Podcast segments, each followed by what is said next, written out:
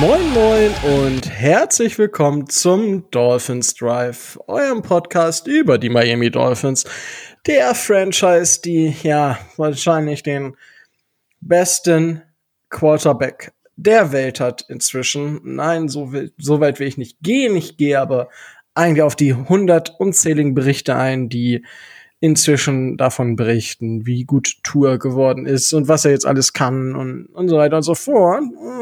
Ja, und vielleicht gehen wir da im Verlauf dieses Drives auch noch drauf ein. Aber wenn es heißt Dolphins Drive, dann heißt es, ich mache den ganzen Bums natürlich nicht alleine, sondern ich habe auch den Tobi wieder mit dabei. Moin, Tobi. Moin. Und der Micho ist auch wieder mit dabei. Moin, Micho. Hallo zusammen. Ich wollte gerade fragen, Tobi, hast du den Fernseher im Hintergrund laufen? Nein. Warum? Ach so, es, es, es, klang so, als wenn da irgendwie ein Fernseher im Hintergrund laufen würde. Warte, mal, mal eben mein, meine Kopfhörer abnehmen. Vielleicht sind meine Nachbarn da wach geworden, aber ich glaube nicht. Okay, wir wollen nicht Tobis Nachbarn bei, also weil wir haben Donnerstagmorgen. Wir wollen jetzt Tobis Nachbarn nicht äh, bei ihrer morgendlichen nee, die, die Anbetungsphasen erleben. Whatever. Gut. Die schlafen schön, alle noch, weil, Don weil ja heute in Nordrhein-Westfalen Frauenleichnam ist, ja. glaube ich. Ja, ist korrekt. In Bayern auch. Deswegen habe ich auch frei. Und äh, sitze nicht während der Arbeit mit meinem ähm, Laptop hier und nehme einfach einen Podcast auf. Aber das kann ich auch verargumentieren. Mm, aber gut, ähm, ja, äh, Dolphins Drive, wir reden über die Miami Dolphins, haben wir uns überlegt. Und allgemein über die NFL. Ähm, Gibt es eigentlich Dolphins-related News diese Woche? Ich habe nichts gesehen, nichts gehört. Es war ja am 1. Juni, wo wir wahrscheinlich gleich noch drauf eingehen werden, sehr, sehr still. Man hat mit 10.000 verschiedenen Trans Spielertransaktionen gerechnet, aber irgendwie ist gar nichts passiert. Das war eine schöne Ente, die da passiert ist. Ich weiß nicht, Tobi, gibt es News? Also ein paar, paar Gerüchte, aber das ist halt Smokescreen wie in der Offseason normal. Aber ansonsten, wie du schon sagst, ein, zwei Videos davon, wie Tua einen Ball wirft und äh, das war's dann auch schon. Ja, wundervoll. Aber das mit den Post-June-Cuts kann doch noch kommen, ne? Also da gibt's doch jetzt keine Frist zu. Das gilt jetzt für, für bis, bis zum Beginn der offiziell der Regular Season oder, oder der Preseason. Bis wann gilt das, dass man diesen Post, Post First June Cut machen kann, Tobi? Bis zum, ja, Ende, bis zum Ende der Saison. Du kannst rausschmeißen, wann immer du willst. Und dann geht das automatisch mit der Regel, dass du es auch dann für die äh, also bis zum Start der neuen Saison, dass du das dementsprechend auf die zwei Jahre aufteilen kannst, oder wie war das, ne? Äh, du kannst es, du kannst es aufteilen, ja. Es ist ja nach, nach dem 1. Juni. Ja, hätte ja sein können, dass es genau für diese Regelung mit der Aufteilung, dass es da noch einen Stichtag gibt oder so. Mm, nö, nicht, dass ich wüsste, weil äh, pf, entlassen kannst du immer irgendwen. Okay. Ja, also es ist, da ist die da ist die Liga relativ großzügig. So nämlich. ähm, aber ich finde es gut, dass ihr gleich so in die äh, Folge rein startet. Ähm, und zwar haben wir ja unsere Patreons gefragt, wenn ihr fra euch fragt, was ist Patreon? Auf Patreon kann man uns unterstützen. Unterstützen, das geht schon ab einem Betrag von 2,50 Euro pro Monat. Das ist ungefähr die Hälfte von einem großen Cappuccino. Ähm, also, wenn ihr uns die Hälfte eines großen Cappuccinos pro Monat gönnt, dann könnt ihr uns gerne auf Patreon finanziell unterstützen. Es hilft uns. Ähm, wir können dadurch äh, mehr Geld in diesen äh, Podcast stecken, uns quasi auch äh, Zencaster Premium holen, was wir tatsächlich jetzt getan haben, in der Hoffnung, dass alles funktioniert. Also, aber es scheint bisher einigermaßen zu funktionieren. Von daher, ähm, oder halt auch im Endeffekt besseres Equipment um bessere Qualität liefern zu können. Und ja, wie gesagt, das geht schon ab 2,50 Euro. Den Link findet ihr in den Show Notes. Und wenn ihr dazu Fragen habt, dann fragt uns gerne. Aber wir haben dort ja auch die letzten beiden Wochen schon Fragen rausgezogen und auch diese Woche haben wir noch eine Frage. Und zwar vom Alex. Der fragt, ob wir nicht vielleicht noch äh, auf die Trainingscamps und andere Dinge eingehen können, die in der Offseason, also zwischen Draft und Saisonbeginn so passieren. Ähm, wer darf wann wie trainieren, wie viele Preseason Games gibt's und wofür sind die Preseason Spiele eigentlich gut und äh, ja, gibt's da äh, quasi auch Auflaufprämien und solche Geschichten. Das gibt's ja in der regulären Saison zum Beispiel. Und ob es Regeländerungen gibt. Das ist so aktuell das, was die ganze Frage so umreißt. Und ja, ähm, zwischen Draft und Saisonbeginn. Tobi hat gerade schon ein Thema angesprochen. Tobi, ähm, was hat es mit dem Pre- und Post-June-Cuts so auf sich? Das heißt ja, also ein Cut ist ja eine Spielentlassung. Und äh, was hat das mit dem 1. Juni zu tun? Magst du uns das einmal vielleicht etwas ausführlicher erklären, als gerade nur so angerissen? Ja, kann ich, äh, kann ich gerne tun. Es wird jetzt ein bisschen, bisschen trockener werden. Ähm, der 1. Juni ist der, äh, ist der Stichtag, von dem das Geld, was der dann äh, zu entlassene Spieler bekommt, äh, wechselt von der bilanztechnischen Aufsplittung in ein Jahr. Das, das hieße dann für den äh, für das Salary Cap des Jahres 2021 ähm, hin dazu, dass der sogenannte Pro-Rated Bonus, also Signing Bonus und so ein paar andere Kleinigkeiten ähm, auf mehrere Jahre, das heißt auf zwei Jahre verteilt werden können und dass dadurch das äh, das Dead Cap, also das Geld, was in die Bilanz mit mit einfließt, ähm, obwohl der Spieler entlassen wird, ähm, sich dann für das eine Jahr verringert und ein Teil dann ins nächste Jahr übernommen wird. Besonders äh, interessant ja, weil wir ja wissen, dass der äh, dass der Cap Space im nächsten Jahr relativ deutlich und relativ massiv ansteigen wird. Da wäre es für die ein oder andere Franchise schon interessant gewesen oder ist es interessant, da ähm, da tätig zu werden.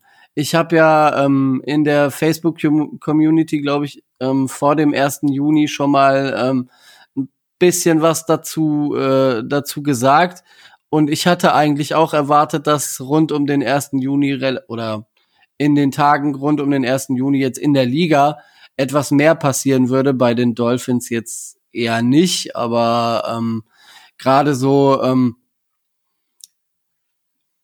Spieler, die die Leistungserwartung nicht erfüllt haben und ein relativ ähm, hohes Deadcap mit sich rumschleppen, äh, kann man, kann man als Franchise durch diesen, äh, durch diese äh, June First Regelung äh, natürlich dann etwas einfacher ähm, sich von denen trennen. Und da hatte ich gedacht, dass da so der ein oder andere Move schon passieren würde.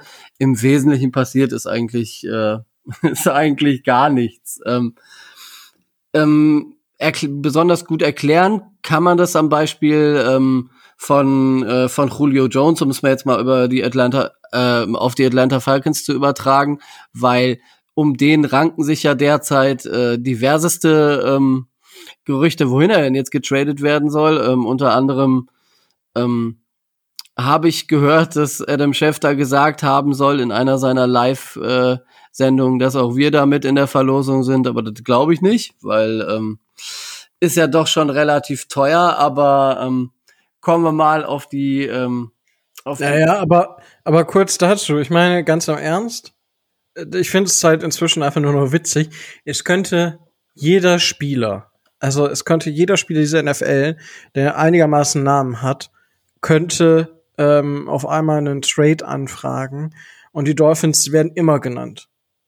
Egal was ist, wir werden ja immer genannt.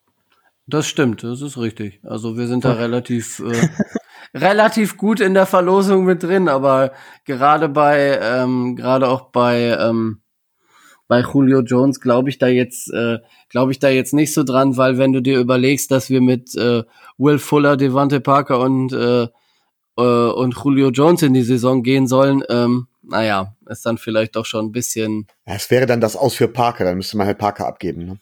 Mm, ja, ja, deswegen und dann ähm, wäre das dann noch, noch unattraktiver, weil dem muss man ja dann auch noch ein bisschen Geld in den Arsch buttern und so weiter und so weiter und so weiter. Aber davon, äh, davon sprechen wir ja jetzt gar nicht, sondern ähm, wir wollten uns ja den Vertrag von, ähm, von äh, Julio Jones einfach mal auf, unter der Maßgabe des, äh, des ersten Junis ansehen. Also es ist im, ähm, im Endeffekt ist es so, dass, ähm, dass gerade die Falcons äh, die Franchise mit dem wenigsten äh, Cap Space sind und äh, da sicherlich ähm, da sicherlich in, eine Überlegung oder mehrere Überlegungen ähm, anstellen müssen, irgendwie noch auf ein gewisses Cap Space zu kommen und dann landet man relativ schnell bei äh, bei Julio Jones, der halt nur auch schon 32 ist und ähm, neben Matt Ryan am, am meisten bei den bei den Falcons verdient. Ähm, würde hätte man den jetzt zum Beispiel vor dem 1. Juni entlassen, ähm, hätte, hätte man bei einer, ähm, bei einem Cap-Hit von 23,05 Millionen ähm, 40 Millionen Dead Cap gehabt bei einem Cut.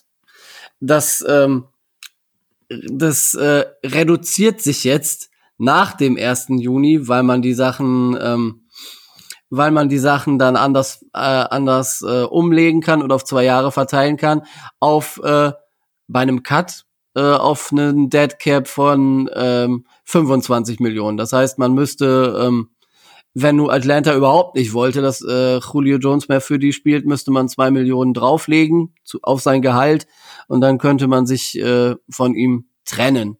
Das wollen die Falcons ja aber nicht, weil es geht ja um äh, diverseste Trade-Gerüchte.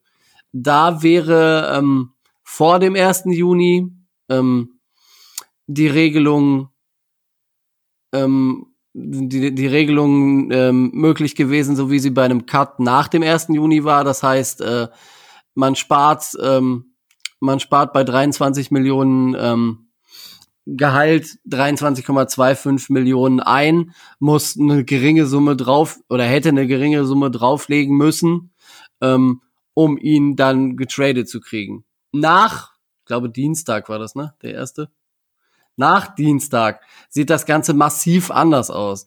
Da ähm, sinkt das Dead Money nämlich auf 7,75 Millionen. Diese 7,75 Millionen sind ein Jahr des, äh, des Prorated Bonus, den äh, Julio Jones bei Vertragsabschluss 2019 äh, unterschrieben hat.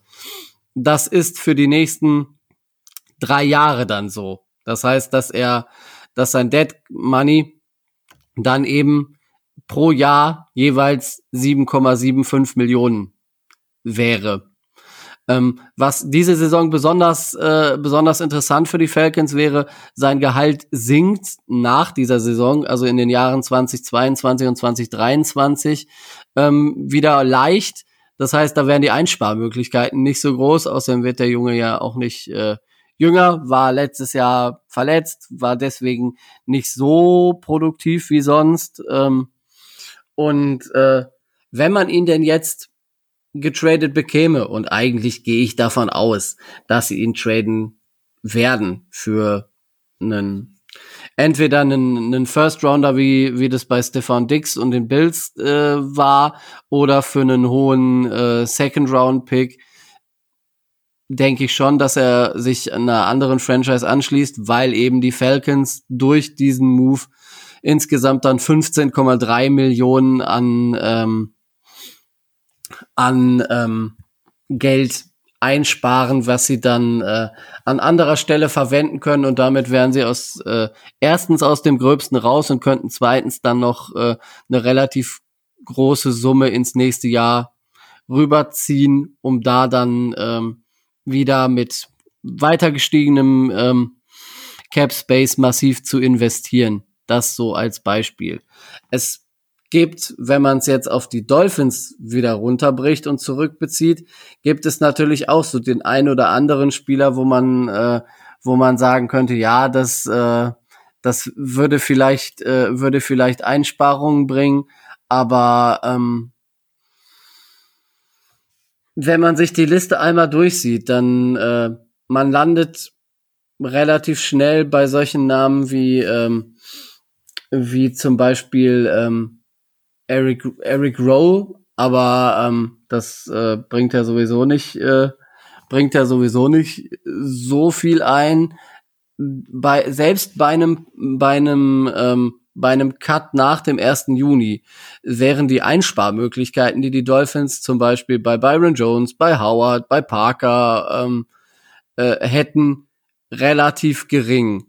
Ähm, die Einsparmöglichkeiten, die, die es gibt, zum Beispiel die von Ogba oder McKinney, die hat man ja sowieso, weil deren Verträge auslaufen. Und äh, von daher, man hat nicht so die Möglichkeiten jetzt bei den Dolphins da relativ viel Geld einzusparen. Von daher war es auch eher nicht zu erwarten, dass die, ähm, dass die Dolphins davon Gebrauch machen. Bei anderen Fran Franchises hätte ich das eher erwartet, aber das kann ja auch alles noch kommen, weil wie gesagt, es gilt ja ab 1. Juni und äh, wann das dann letzten Endes passiert, ist ja auch relativ äh, relativ egal. Da kann man die Spieler ja dann auch noch in die äh, in die in die Off-Season-Programme mit reinnehmen, in die Preseason mit reinnehmen und sie dann immer noch äh, auf Grundlage dieses Post-June First Cuts äh, oder dieses po Post-June First Releases, um äh, es genauer zu sagen, da dann äh, in Anführungszeichen abwickeln. So, das war das war's erstmal. Grob. Ge gilt, das Grob. Denn, gilt das denn bei einem, gibt's dann auch sowas wie ein Post-June-Trade? Also ist das dementsprechend alles auch anders machbar mit einem Trade? Ja, ja, ja, genau. Es gilt sowohl für einen Cut als auch einen Trade. Ich habe ja bei Julio Jones die Zahlen ähm, genannt. Ähm, auch da kann man massiv einsparen. Ähm, ich hätte einen Vorschlag zu machen. Wie wär's denn, wenn wir, wir müssen ja bei Alan Hearns, wenn er nicht mehr für uns spielt, wir, äh, müssen wir drauf zahlen. Ich weiß, dass Tobi als GM, ne, der redet ja ständig mit Chris Greer, dass, äh, dass er dann sagt, nee, nee, das wird zu teuer. Können wir nicht dafür sammeln, um das auszugleichen? So einen Spendenaufruf jetzt hier gerade machen? Also wir würden bei einem Post-June-Trade von Alan Hearns ähm, 2,45 Millionen einsparen. Das Problem, was wir bei Alan Hearns haben, ist, glaube ich, nur die Tatsache, dass wir einen finden müssen, des äh, der den Vertrag übernimmt und daran sehe ich scheitern. Nicht, können wir nicht einfach, einfach entlassen. Dann würden wir zwar draufzahlen, aber das können wir dann über Spenden auffangen.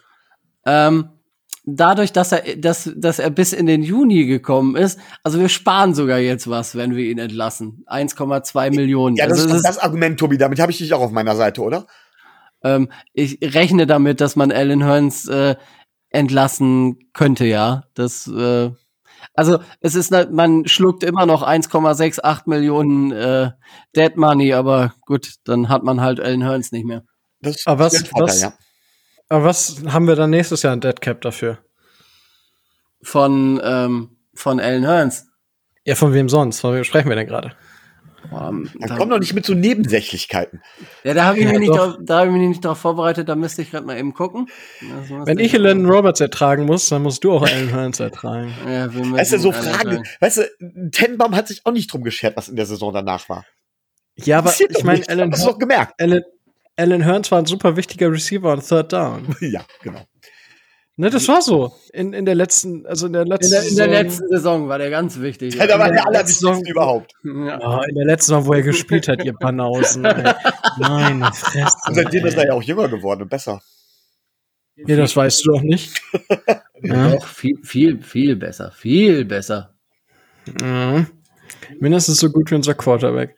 ähm, äh, der, der, der, was der ja für eine Entwicklung gemacht hat, es ist ja völlig. Äh, jetzt sag mal nicht so. Frage. Sag mal nicht so. Das letzte, ähm, was ich gelesen habe, ist, er kennt jetzt das Playbook. Ähm, was war der ja, da können, wir, da können wir gleich noch drauf eingehen. Ähm, aber ich, wir sollten erst noch mal jetzt hier die, die Frage allumfänglich. Also, jetzt haben wir über die, diese Cut-Situation erster und, äh, erster und zweiter. Wollte ich schon Möchtest sagen. du jetzt noch eine Antwort haben? Ja, ich wollte eigentlich nur so lange reden, bis du diese Antwort äh, präsentieren kannst. Knapp 2,4 Millionen. Äh, ja, siehst du, das ist es mir nicht laut wert. over the cap.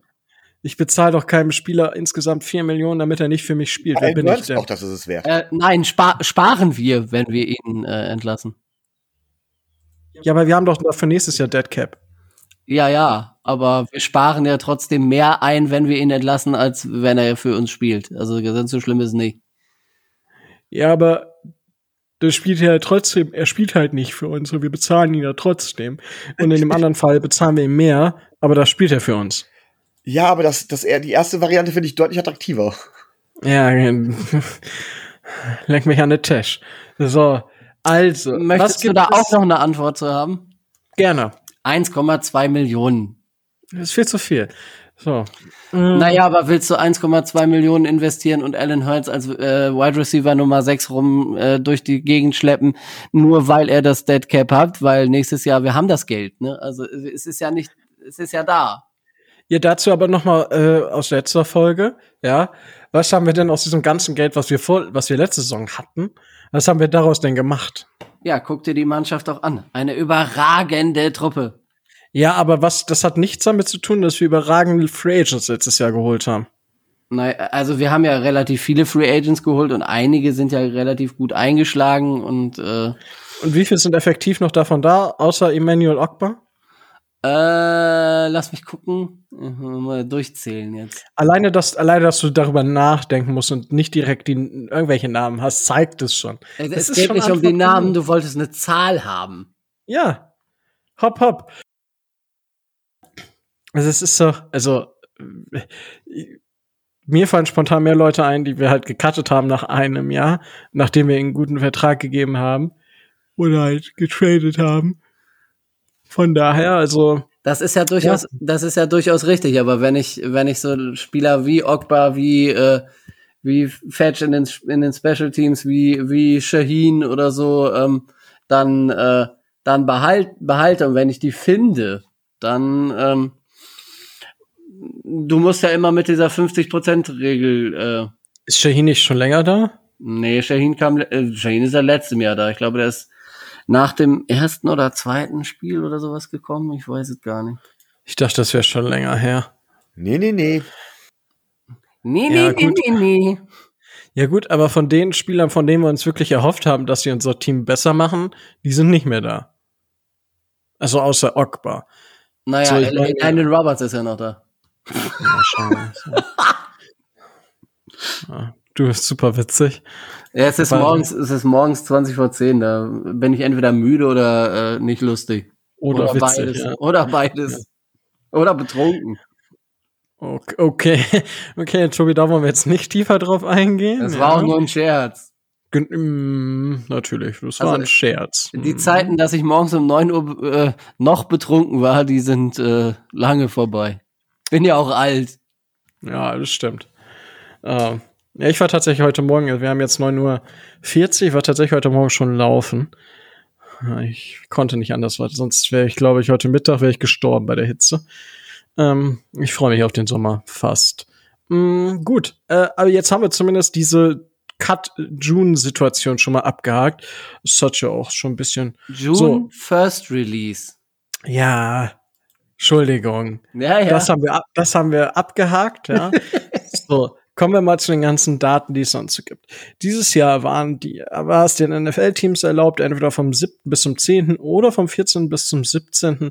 Ähm, Rookie-Minicamps abzuhalten. Das sind eigentlich nur drei Tage ähm, Minicamps, wo man halt durch so ein paar Sachen durchgeht. Es sind nur Rookies erlaubt. Es waren letztes, es sind auch noch ähm, Spieler vom Opt-out äh, von der 2020er College Season äh, erlaubt gewesen.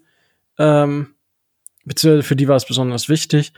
Und ja, das ist dann erlaubt. So diese Rookie-Minicamps, äh, Tobi, sind die verpflichtend für die Rookies? Ja, sind sie. Also Wunder. Du kannst dich als Rookie natürlich dazu entscheiden, da, da, nicht hinzugehen. Das geht natürlich, aber naja, würde ich dir nicht raten. Haben, haben naja. aber doch schon Rookies gemacht. Ich meine, war das nicht Joey Bosa damals mit dem Holdout, wegen, um, um, um seinen Vertrag direkt anders zu bekommen? Deswegen war der beim Rookie Minicamp und glaube ich sogar das erste Spiel oder sowas nicht dabei, ne? Ja, also das kommt, das kommt irgendwann mal, äh, also das kommt unregelmäßig mal vor, dass da nicht alle, dass da nicht alle sind oder einige dann nicht hingehen, aber ähm, wenn es nicht gerade solche Spieler eines Kalibers äh, eines Joey Bosa sind, dann ähm, hat das natürlich dann auch arbeitsrechtliche, äh, arbeitsrechtliche Konsequenzen. Also die meisten sind sind ja eh äh, dankbar und hyped, dass sie jetzt in der NFL spielen können und sind eh da. Also es ist eher die Ausnahme als die Regel. Okay, ähm, dann ähm, gibt es die Möglichkeit vom 24. Mai bis zum 18. Juni. In dieser Phase befinden wir uns tatsächlich aktuell. Die sogenannten OTAs and Mandatory Minicamps. Ähm, das sind Trainings, ähm, die ja nach gewissen Regeln stattfinden dürfen. Es gibt keinen Kontakt. Also das ist halt dann sehr, sehr oft einfach Kämpfen gegen Puppen zum Beispiel, wenn man das so beschreiben möchte. Ähm, es sind alle Spieler der neun des 90-Man-Rosters, weil mehr dürfen ja nicht rein aktuell, ähm, sind dazu zugelassen und ja, aber es müssen, es sind freiwillige ähm, Teamaktivitäten. Also OTA steht für Organized Team Activities, also organisierte Teamaktivitäten. Hm, theoretisch könnten die auch zusammen ein Eis essen gehen. Tobi, ähm, da du ja unser Mann fürs Rechtliche bist ähm, und für, also äh, GM, der muss ja sowas ja auch im Blick haben. Ähm, die OTAs ähm, sind bei den Dolphins alle Spieler dabei. Ich meine, wir haben das ja schon mal angesprochen, hier auch im Dolphins Drive. Ähm, was sind so typische Spieler, die dabei sind? Was sind typische Spieler, die eher vielleicht diese OTAs überspringen? Ähm, OTAs überspringen sind eher die Spieler, die, die einen relativ gut dotierten Vertrag haben und relativ sicher haben, die äh, ihren, ihren Rosterplatz auch sehr sicher haben. Also die könnten in der in der Theorie könnten die äh, an diesen freiwilligen ähm, Workouts dann nicht teilnehmen und könnten die ähm, überspringen. Andere, äh, andere Möglichkeit, das hat Micho schon angedeutet, sind die Spieler, die irgendwas wollen und die eben mit äh, Druck und äh, äh, einigen Argumenten, dass sie da nicht hingehen, dann versuchen, mehr Geld rauszuschlagen, zum Beispiel. Das sind diese Holdout-Geschichten, ne? die gehen dann einfach nicht hin und sagen, ähm, ich komme erst, wenn das und das und das passiert. Ähm, und ansonsten, also gerade die Spieler, die, äh, die wackeln oder deren tägliches Brot es ist, so in dem, äh, in dem Bereich des Rosters zwischen Platz 90, das ist der erste, der rausgeschmissen wird, und äh, so 60, 65, äh, die kriegen ja jeden Tag Geld dafür. Und das ist für die ja jeden Tag äh, bares Geld wert, deswegen die werden auch daran teilnehmen ich habe in, ähm, in der lokalen Presse, in den Miami Media gelesen, dass es um die 70 bis 80 äh, Spieler sind, die bei den Dolphins daran teilnehmen, wenn man sich überlegt, dass, dass die Dolphins gerade ähm, mit unserem Pathway Program Projekt äh, Durval Neto 91 Spieler im Roster haben, dann ist das schon ganz gut. Ich habe aber auch zum Beispiel gesehen, dass ähm, Eric Rowe mal einen Tag während OTAs war beim Baseball in Houston war oder so und äh, also ob die da jetzt jeden Tag und immer dran teilnehmen, äh, ist eine andere Frage, aber ähm, es wird schon ganz gut angenommen und äh, äh in Miami wird das alles ähm, Herrn Flores zugerechnet. Natürlich, weil in LA wird es auch alles dem Herrn Gruden zugerechnet. Ähm, aber gut, ich glaube tatsächlich, dass Gruden auch so ein Typ ist, für den sich die Spieler zerreißen, weil es ist halt wie, wie, wie bei Flores, ja. Wenn, wenn du Rückendeckung von wem bekommst, dann sind es halt so Typen wie, wie Flores. Und ich glaube, bei Gruden ist das nicht fern, dass der ist halt auch so ein bisschen, bisschen durch der Gute. Mm, das dazu. Micho, ähm, wie siehst du das, wenn so Spieler wie Xavier Howard zum Beispiel oder Jerome Baker jetzt nicht unbedingt an den OTS teilnehmen? Ja, also man muss ja, und ich bin tatsächlich nicht ganz so fit in der Beziehung. Ich meine, da gibt's ja noch einen Unterschied, OTAs mit Pets oder ohne Pets, ne? Ähm, da gibt's, glaube ich, ja auch noch so, so, so eine Regelung. Da bin ich tatsächlich nicht ganz firm. Ähm, Tatsache ist, dass diese OTAs ja eben nicht nur Training sind, dass Spieler, die erfahren sind und Spieler, die ihren Teamplatz sicher haben, weil sie schon lange gezeigt haben, was sie können. Ähm, die minimieren auf der einen Seite damit natürlich das bei, bei, bei richtigem Training das Verletzungsrisiko und die können sich auch selbst mit Trainingsplänen fit, fit halten. Es geht bei den OTAs, glaube ich, vor allem ja darum, Neulinge in das Playbook und in das System hereinzuführen. Und da sind extrem wichtig Wiederholungen. Wiederholungen, Wiederholungen, Wiederholungen. Weil im Prinzip ist es ein Auswendiglernen. Das ist gar nicht mal so wenig. Und ich habe es ja schon mal gesagt, der Footballer an und für sich ist ja auch nicht gerade für ein Übermaß an, ähm, ja, an geistiger Fähigkeit bekannt. Das ist ja auch nicht seine Kernkompetenz, sondern ähm, ich weiß, da gibt's immer Ausnahmen. Ich weiß, unser Coach hat immer gesagt, von wegen jedes vernünftige Tackling kostet ein Schuljahr. Die Schuljahre eins bis vier braucht eh kein Mensch. Ähm, das heißt, ähm, die, die, die neuen Spieler, die müssen viel mehr lernen als die alten Spieler, die da waren. Das heißt, die brauchen auch Wiederholungen viel, viel nötiger. Und diese, ähm, ja, die, die, solange sich das Playbook nicht dramatisch ändert, die Fitness können erfahrene Spieler sich zu Hause erstmal in Eigenregie selber holen. Deswegen finde ich das gar nicht so dramatisch. Und es minimiert halt das Verletzungsrisiko, je nachdem, was man macht. Oh gut, wunderbar. Ähm, ja, ich denke, das fasst die ganze Situation jetzt auch sehr, sehr gut zusammen.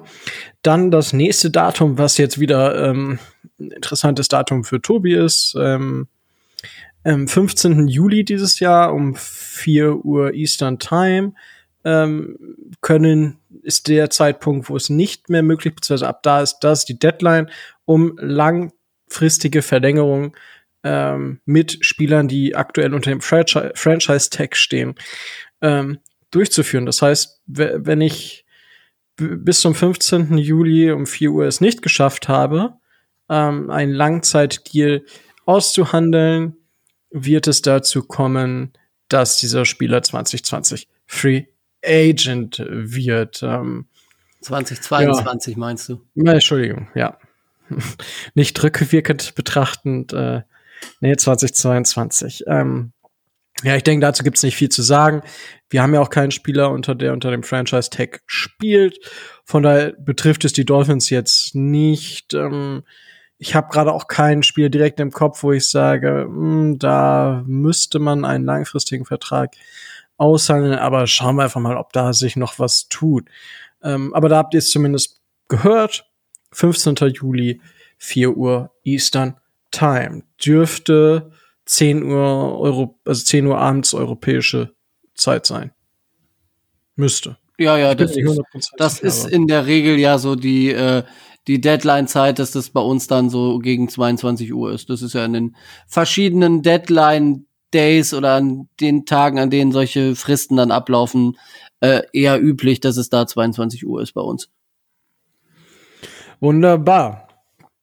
So, und dann geht's los. 15 Tage beziehungsweise 22 Tage für die Rookies nämlich. 22 Tage vor dem ersten Preseason-Game darf's in die offiziellen Trainingscamps gehen.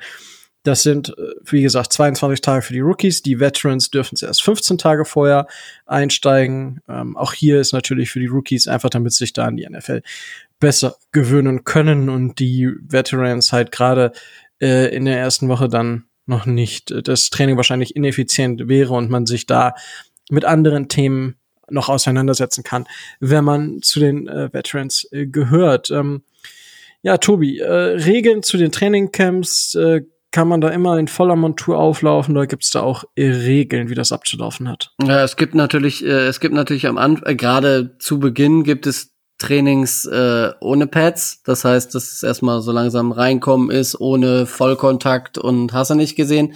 Ähm, Im letzten Jahr war es ja eh alles äh, komplett virtuell. Das hat sich jetzt äh, Gott sei Dank durch die abflachende äh, Pandemiewelle ähm, ein bisschen ähm, ein bisschen entspannt und man wird dieses Jahr sicherlich auch äh, Training wieder in Pads äh, machen können und dann da sich äh, vernünftig auf die äh, Saison vorbereiten können, dass man da auch alle alle Sachen mal anhat und alle Sachen mal parat hat und nicht irgendwelche Dinge fehlen.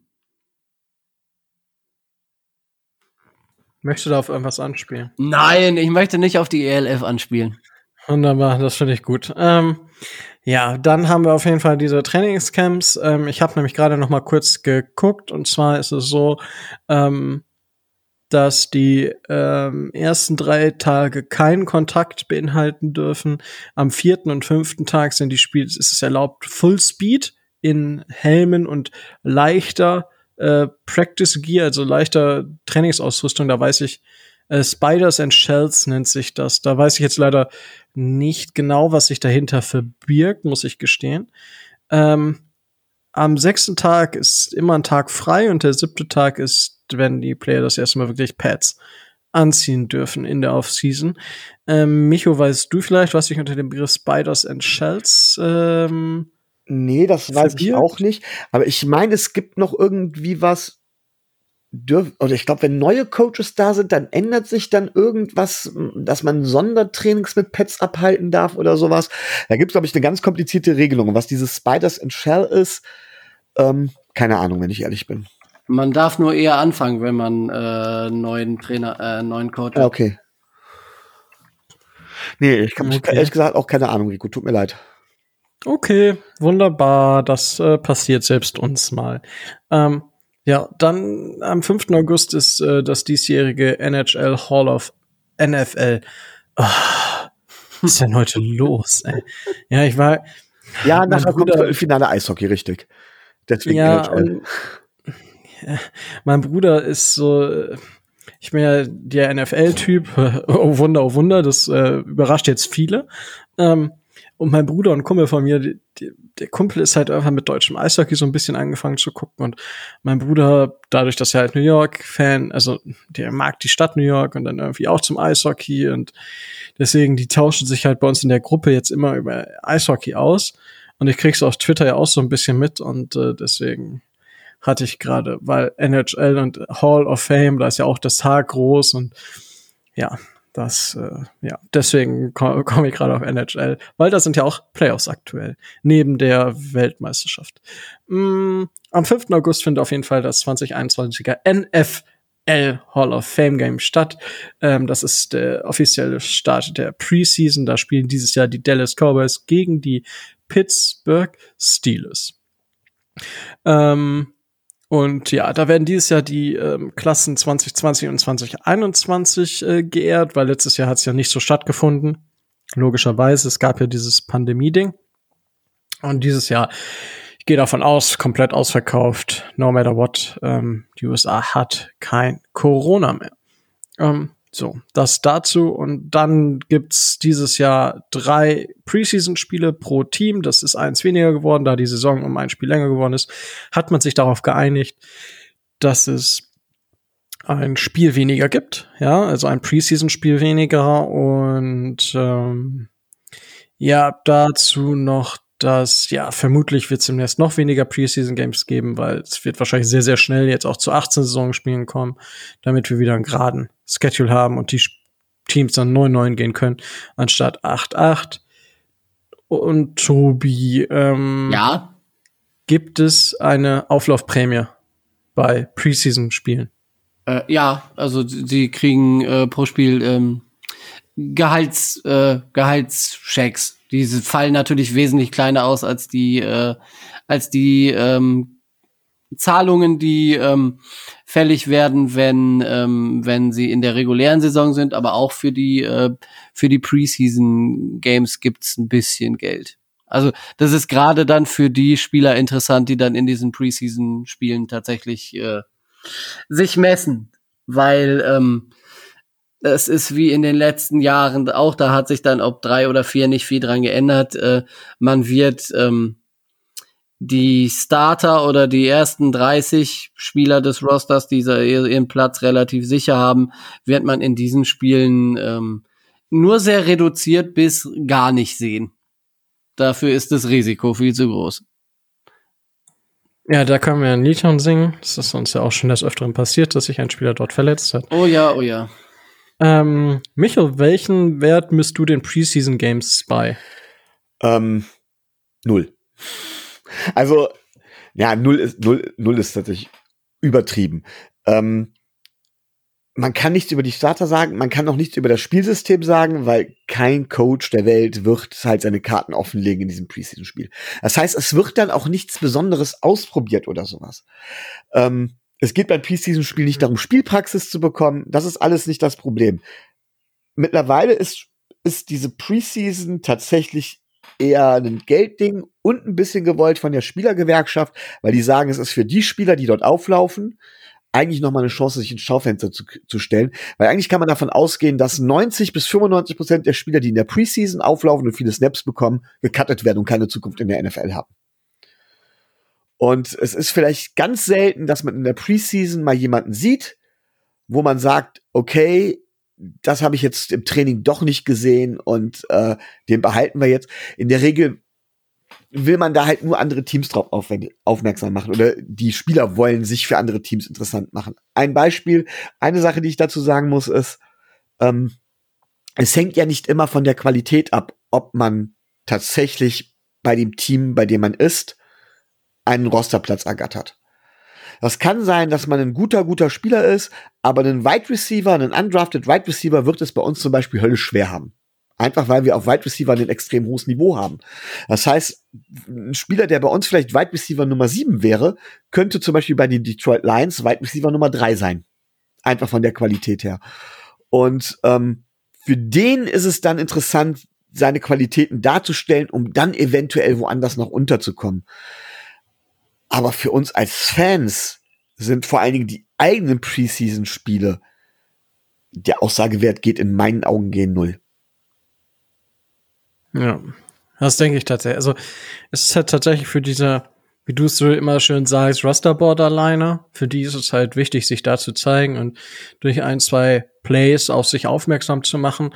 Viel mehr ist dann halt sowieso nicht möglich und äh, ja, es ist halt, man lässt die Starter dann ab und zu mal spielen für ein Viertel, um sich halt so ein bisschen einzugrooven, aber das, wie gesagt, das ich glaube nicht, dass der große Mehrwert da gegeben ist einfach. Ja, aber das, das also ganz kurz noch, das Problem ist natürlich auch bei den Startern, du spielst bei so einem Preseason-Spiel, spielt jeder mit gebremstem Schaum. Das ist normal, das ist keine richtige Wettbewerbssituation und man will sich ja nicht verletzen. Und dieses mit gebremstem Schaum spielen erhöht halt plötzlich das Risiko, das Verletzungsrisiko, weil du halt nicht die Körperspannung hast, nicht so hundertprozentig aufpasst, mental nicht auf dem Punkt dabei bist. Das sind halt die Probleme dabei. Ja, das äh, ist halt, ja, sehe ich ganz genauso. Ähm, gut, das zu den Preseason Games. Dann hatten wir letzte Woche schon, ähm, haben wir ja schon besprochen, wie die, ähm, wie die Spieler, äh, ja? Sollen wir vielleicht sagen, gegen wen das, die Miami Dolphins spielen? Wer vielleicht? Das habe ich gerade, das habe ich gerade nicht offen, deswegen habe ich es nicht erwähnt. Die Vollständigkeit habe. Also ähm, zwei Auswärtsspiele, ein Heimspiel. Ähm, ähm, 14.8. bei den Chicago Bears ähm, 21.8. zu Hause gegen die Falcons. Da kommt dann auch äh, die Kyle Pitts, Julio Jones Geschichte äh, am Rande wieder, obwohl sie da beide sicherlich nicht spielen werden. Und äh, am 29.8. Ähm, bei den äh, Bengals in, in Cincinnati. War es nicht immer das dritte äh, Preseason-Game, wo die Starter zumindest ein Viertel gespielt haben? Ist es jetzt das zweite, weil im letzten nicht mehr viel passiert? Ähm, ja, wenn sie, wenn die Starter spielen, dann im, äh, dann im zweiten Spiel, wenn überhaupt. Ich wollte gerade sagen, was glaubt ihr denn? Glaubt ihr, dass die Starter weiterhin spielen? Ich meine, immerhin ein Preseason-Spiel weniger, dafür ein Regular-Season-Spiel mehr. Wird man die Starter wirklich da auf den Platz schicken, auch nur für ein Viertel? Ja, also ich gehe, ich gehe schon davon aus, dass man zumindest so ein paar Raps dem einfach gibt, weil du hast halt eine andere Atmosphäre und so weiter und so fort. Und gerade für ähm, vielleicht nicht für für einen Matt Ryan oder für einen Julio Jones ist das jetzt nicht so wichtig, aber gerade für First, Second Tier, vielleicht sogar noch für einen Third Tier Player, je nachdem wie, wie erfahren er ist, ist das wahrscheinlich schon noch mal ein Thema. Und gerade wenn will ich ja dem First Team dann noch Raps geben und ich will Kyle Pitts halt nicht die Bälle von was weiß ich wem zuwerfen lassen. Ähm, dementsprechend glaube ich schon, dass das ein Thema sein könnte, deswegen, weswegen ich glaube, dass sie zumindest wieder ähm, sei es nur ein oder zwei oder drei Drives, ja, mehr ist ja so ein Viertel, oder sagen wir zwei Drives, mehr ist ja so ein Viertel dann eh nicht. Ähm, ich glaube schon, dass es dazu kommen wird. Ich weiß Tobi, wie siehst du das? Äh, ich ich sehe das ähnlich. Also ich gehe davon aus, dass äh, gerade weil es zweite auch ein Heimspiel ist und um äh, den ganzen Hype und das Ganze äh, noch mal wieder ein bisschen anzufeuern. Also ich denke, ein Drive wird wird so die die Truppe bekommen, die man so als äh, als wahrscheinliche Starter ausmachen wird, aber mehr nicht, auf keinen Fall. Gut, Ähm, ja, dann wisst ihr zumindest, gegen wen wir spielen. Danke dafür, Tobi. Und dann wird es am 4. September quasi ernst, weil da müssen die Roster dann komplett runtergekürzt werden auf 53 Spieler. Wir hatten letzte Woche ja, hatten wir noch kurz angesprochen, ähm, dass es halt dieses Jahr eine andere, äh, ja, erst müssen sie auf 85, dann auf 80 und dann auf 53 oder so, Tobi. Ähm, genau, richtig. Das ist ja das, ähm, das passiert während der Preseason dann und am 5. September können die Practice Squad ähm, Spieler zusammengewürfelt werden und man kann seinen Practice Squad aufstellen. Und dann beginnt die neue NFL-Saison, zu der wir keine 100 Tage mehr haben, Leute. Es wird langsam wieder wärmer, ähm, aber es ist noch so weit hin und es beginnt jetzt wirklich, also ich bin zwar, also ich bin froh, ich meine, das können, tatsächlich können wir das die nächsten Wochen auch mal machen. Ähm, Redrafts, ja. Äh, das ist ja momentan total in Mode. Ähm, und ja, bei diesen Redrafts, das machen ja momentan alle irgendwie, so, sowohl große Podcasts als auch kleine ähm, Team-Podcasts. Können wir mal überlegen, ob wir das nicht auch machen wollen. Ja, Micha, aber du möchtest bestimmt noch was sagen. Ja, äh, es war auch was Geistreiches und Witziges, glaube ich. Und ich habe es gerade vergessen und mich, be mich, mich bekommt echt gerade der Verdacht von wegen, dass es weder geistreich noch witzig war. Ähm, verdammt, ich habe den Faden verloren. Ähm, Geil. Ich habe extra, wir können uns ja hier in unserem tollen äh, wir können ja die Hand heben. Ich habe das getan, weil ich noch was sagen wollte zu den 100 Tagen und jetzt fällt es mir doch wieder ein. Genau. Ich hatte eine Frage und zwar, ähm, ich weiß nicht, ich habe ich hab natürlich kein NFL-Playbook gesehen, sondern nur ein Playbook auf einem relativ niedrigen Niveau. Aber, und ich habe nur ein Defense-Playbook, wenn ich ehrlich bin, auch mal vernünftig studieren müssen. Aber so ein Playbook, auch auf niedrigem Niveau, das ist schon verdammt umfangreich. Hattet ihr, denke, hattet ihr 100 Tage? Playbook? Wow, das ist schon für so, ein, für so ein Buch, was die teilweise auswendig lernen müssen, gar nicht so wenig. Oder wie seht ihr das? Hm, nee, hattet ihr ein Defensive Playbook? Ja. Wow, okay. Ungefähr okay, 30 also, Seiten. Ja, okay, also okay, wir hatten. Also lächerlich klein, ne? Offensiv hatte höher. Also ich sag mal, mh, hm, wie war es denn bei uns? Also wir hatten, also okay, man hätte sich, wir hatten mehr oder weniger ein Playbook, das schon, wenn du es halt aufgezeichnet hättest, aber wir hatten halt Calls und aus diesen Calls hat sich halt, äh, wusste halt jeder, was er zu tun und zu lassen hat. Und dementsprechend hätte man auch schon für jeden Call hätte man das aufzeichnen können. Ja, also das stimmt. Bei uns gab es natürlich, gibt's gewisse, gab es gewisse Dinge, ähm, die je nach Spielzug dementsprechend waren. Wir haben viel mit Farben gearbeitet. Das war mit den Calls. Also ich als Cornerback, äh, wenn zum Beispiel die Farbe Blue angesagt wurde, dann war ganz klar, es war, war eine äh, Zonenverteidigung. Wenn es Red war, war es eine Man-Coverage. Äh, Green wurde quasi, dann haben wir, haben wir äh, vier, vier, vier so ein Deep vor so ein Deep, Deep gespielt. Also was. Und ja, solche Geschichten. Und, und Black war ein Cornerback-Blitz. Das, das habe ich immer sehr gemocht. Ich bin nicht einmal durchgekommen.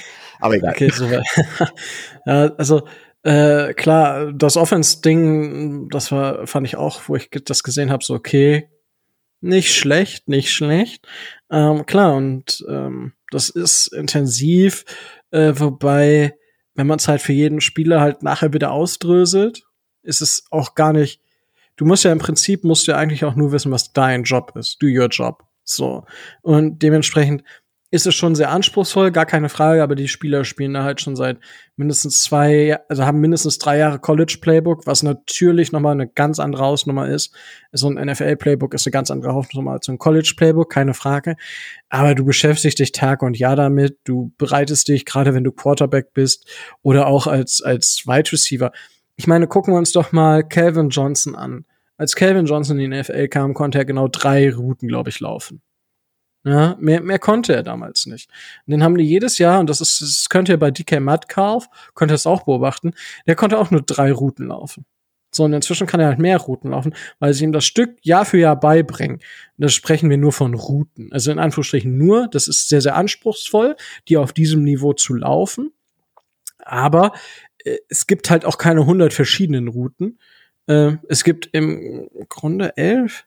Ich, ich hab's gerade nicht direkt im Kopf, aber es ist einfach anspruchsvoll und klar. Also 100 Tage, aber ich sag mal so, ähm, ein Trevor Lawrence hat das Ding halt jetzt schon seit zwei Monaten wahrscheinlich. Ähm, und klar, es ist super anspruchsvoll, aber für die Vorbereitung, die jeder Rookie eigentlich äh, in in das, was er da tut. Das ist ja das, was ihm sein, sein Leben bezahlt. Ja, das ist das, was sein, er, er dadurch, dass er das lernt, kann er das Brot kaufen, was ihn füttert oder was ihm seinen Hunger stillt und dementsprechend ist es anspruchsvoll, keine Frage. Und wir haben ja auch von Tour, wo wir gleich nochmal drauf eingehen werden, haben ähm, ein paar Sachen gehört. Und es ist nicht einfach, aber es ist eine Aufgabe, der man sich stellen muss und der man auch eigentlich, äh, wo man bestehen muss. Sonst bist du sehr, sehr schnell äh, äh, raus aus der Liga, weil äh, NFL steht ja nicht nur unbedingt nur für National Football League, sondern halt auch für Not for Long. Ja, und dementsprechend, so sehe ich das zumindest. Tobi, ähm, wie ist deine Einstellung zu dem Thema?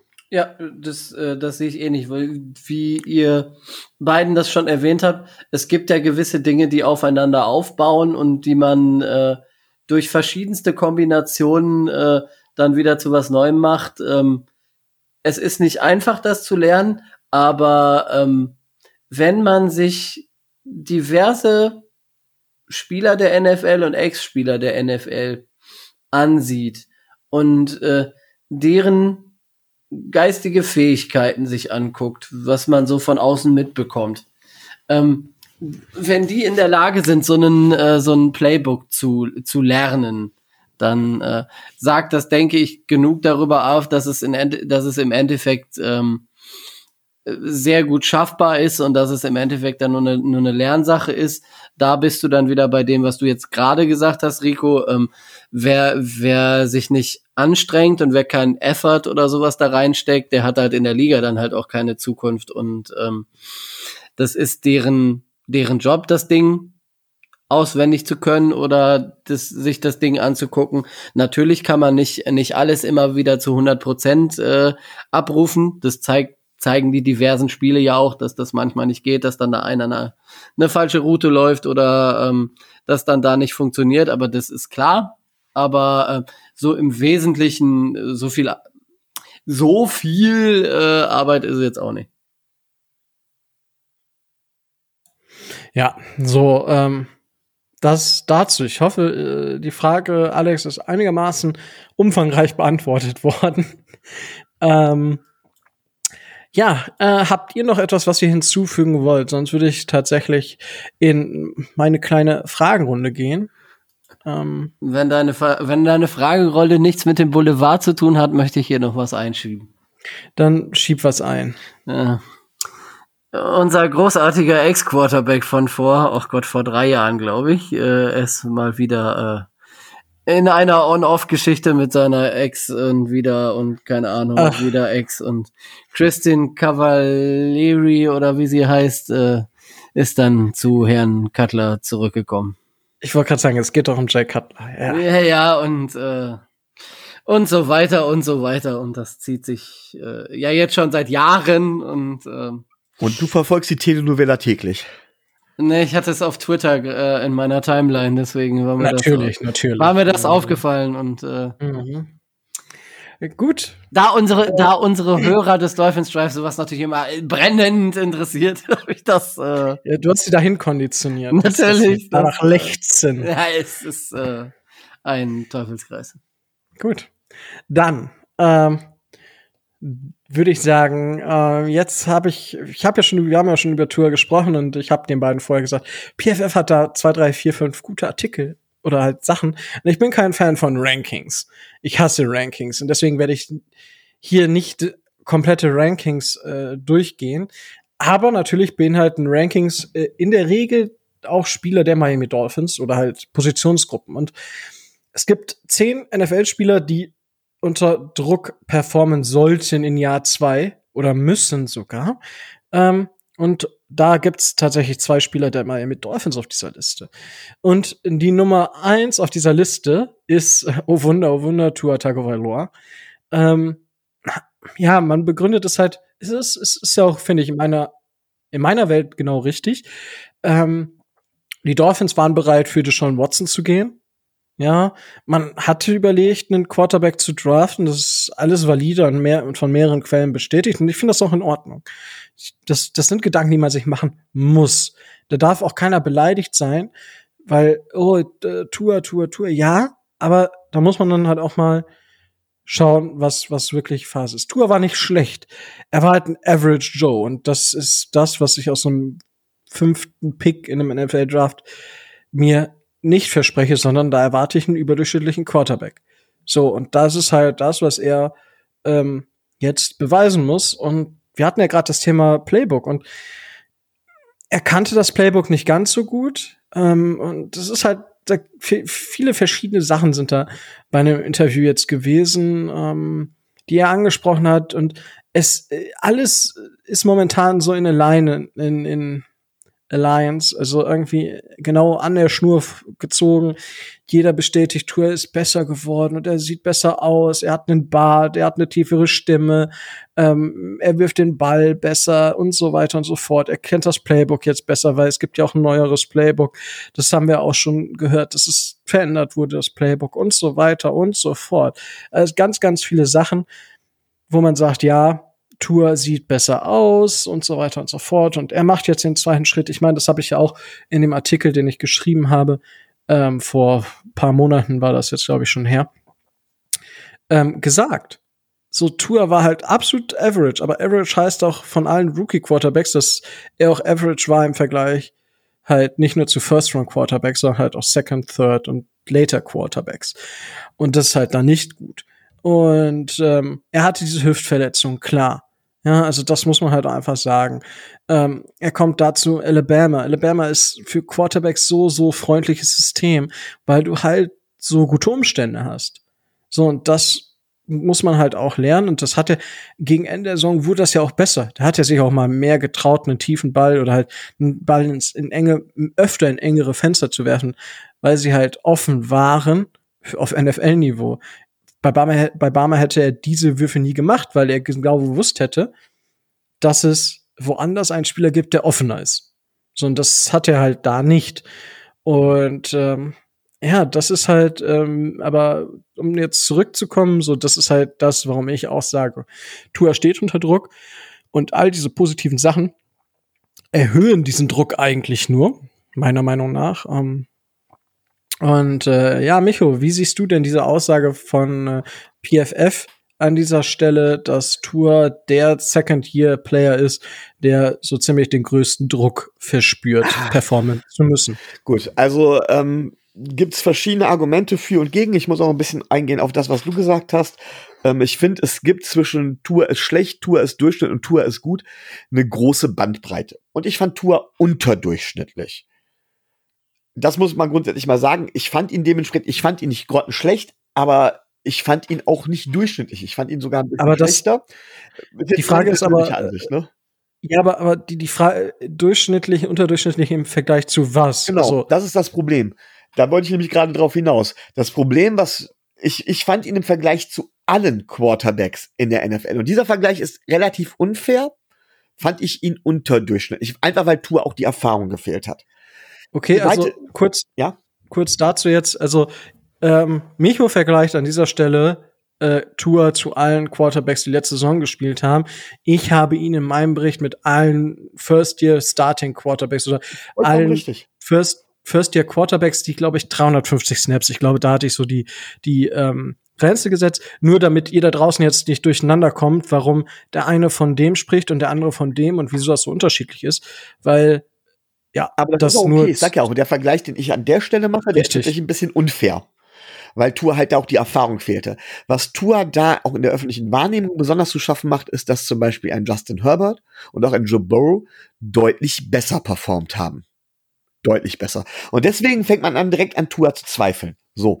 Das nächste Problem hast du auch angesprochen. Das ist das Problem mit Alabama. Und das ist das, was viele Leute auch vorab gesagt haben. Dass Alabama Quarterbacks oftmals große Probleme haben, in der NFL Fuß zu fassen, eben weil die Umstände in Alabama so anders sind. Also es gab tatsächlich Leute, die gesagt haben, um Gottes Willen bitte kein Alabama Quarterback, die werden nie was in der NFL.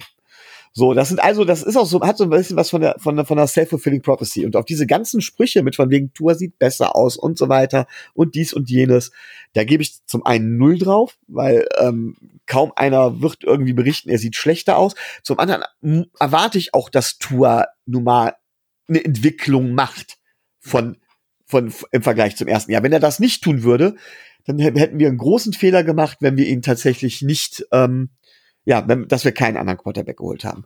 So, was wir aber getan haben, anstatt einen anderen Quarterback zu holen, ist, wir haben extrem in die Umstände für Tour investiert. Das heißt, wir haben versucht, extrem dafür zu sorgen, dass Tour bestmögliche Umstände hat, damit er sich positiv entwickeln kann. Und das muss er jetzt zeigen. Er muss tatsächlich jetzt im zweiten Jahr nicht nur einen kleinen Sprung, einen großen Sprung nach vorne machen, einen großen Schritt, weil die Umstände für ihn wohl nicht besser werden so schnell. Er muss in diesen, oder für einen Rookie Quarterback, er muss in diesen Umständen, muss er jetzt wirklich abliefern. Er hat im ersten Jahr sowas wie Welpenschutz gehabt. Man hat gesagt, von wegen, man konnte ihn sogar lernen lassen. Er hat seine Verletzung ausheilen können. Es gibt alles Gründe dafür, dass es im ersten Jahr nicht funktioniert hat. Jetzt im zweiten Jahr muss es funktionieren. Und wenn man dann sagt, oh, jetzt kennt er endlich das Playbook, das hatten wir ja vorhin schon mal mit den 100 Tagen oder sowas, das erwarte ich, dass er das Playbook kann. Das erwarte ich eigentlich auch schon im ersten Jahr. Und das finde ich jetzt nicht die, die, Entschuldigung, die wahnsinnige, die wahnsinnige Verbesserung. Also stellt sich die Frage, steht er unter Druck? Ja. Ja, denn er muss dieses Jahr liefern. Tut er das nicht, kann man natürlich als Franchise auch noch das dritte oder das vierte Jahr auf den Sprung warten und er mag auch kommen. Aber realistischerweise ist es nicht und realistischerweise hat auch keine Franchise so lange Geduld ganz Miami hofft auf Tour. Das ist nun mal der Hoffnungsträger. Wir haben lange genug gewartet. Das ist zumindest meine Meinung. Und der Druck ist da. Und auch gerechtfertigt, dass er da ist.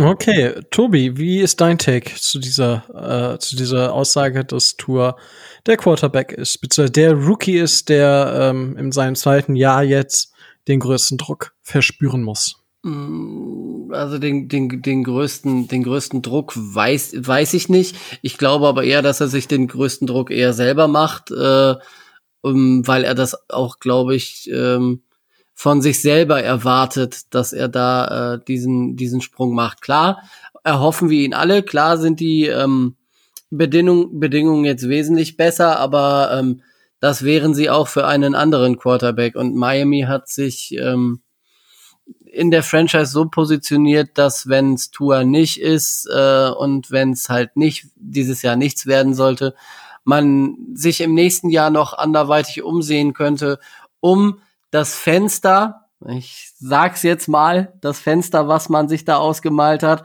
was sich so im nächsten Jahr öffnen könnte, dann ähm, auch offen zu halten. Entweder mit Tour oder eben einem anderen Quarterback. Und ähm, wenn Tua das werden möchte, muss er einen Schritt nach vorne machen.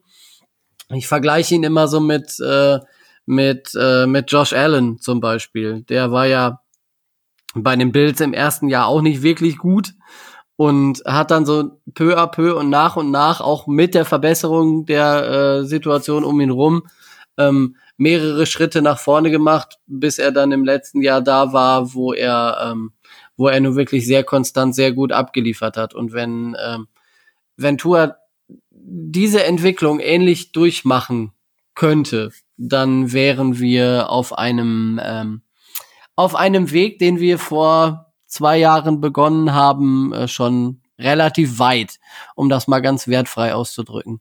Ähm, als äh, Fazit der Frage, ja, er hat Druck, aber ich sehe ihn jetzt nicht so, dass er weiß Gott wie ähm, Überdruck da hätte. Da sehe ich andere ähm, Rookies oder andere Spieler in der NFL mit weit mehr äh, Druck als Tour. Micho. Ja, ich finde das Thema Josh Allen äh, an der Stelle ganz schön gefährlich. Josh Allen war eine Ausnahme und damit meine ich nicht Ausnahmetalent, sondern tatsächlich eine Ausnahme. Josh Allen, äh, erstmal halt, haben die Bills wirklich ähm, ja Geduld gehabt. Das ist extrem selten.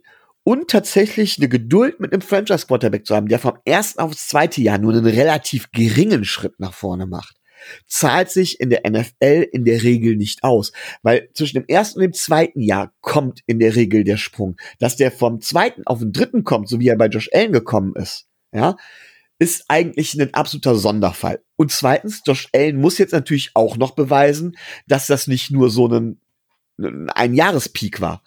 Er hat das also auch noch nicht bestätigt. Natürlich kann man bei Tour jetzt auch sagen, okay, weil Tour die erste Saison verletzt war und so weiter, kommt bei ihm der Sprung erst im, im, äh, vom zweiten ins dritte Jahr. alles valide Argumente, aber ich finde es tatsächlich gefährlich, Josh Allen dafür heranzuziehen. Ja, ähm, ist tatsächlich äh, schwierig. Und ich glaube aber tatsächlich aber auch, dass Franchises schon auch drittes Jahr reingehen, wenn das zweite Jahr keine Katastrophe war. Wir haben es bei den Jets gesehen mit Sam Darnold, ja, der auch drei Jahre schaffen durfte. Ähm, wir haben es ja bei den Bills gesehen mit Josh Allen. Ähm, wir haben es gut. Baker Mayfield hatte ein gutes erstes Jahr, das muss man sagen. Mm, ja und ansonsten Gut, Lamar Jackson, da haben die Ravens auch alles um ihn rumgebaut und er ist als, als Pässer auch besser geworden. Das, also er ist ja auch ein guter Pässer inzwischen. Äh, meiner Meinung nach zumindest. Und äh, klar, dieser, dieser Sprung im dritten Jahr, das ist sehr, sehr selten. Und man hat halt gesehen, wo sich, ähm, wo sich Josh Allen verbessert hat. Und man wird es jetzt wieder im dritten Jahr sehen. Zum Beispiel in Drew Lock ist auch ein Third-Year-Quarterback jetzt. Daniel Jones, auch ein Third-Year-Quarterback, ja, die beide nicht überperformt haben. Und die sitzen jetzt halt auf dem Hotseat. Ich glaube, ein drittes Jahr bekommst du als Quarterback relativ einfach. Oder was ist relativ, wenn du halt im zweiten Jahr nicht komplett Scheiße baust. Das dazu, aber grundsätzlich ist es gefährlich, wirklich zu sagen, ja, das passiert, das passiert in jedem Fall. Das sehe ich nämlich auch nicht, muss ich gestehen. Dass das unbedingt ähm, oder das ist dann, dass man da seine Hoffnung drauf setzen sollte.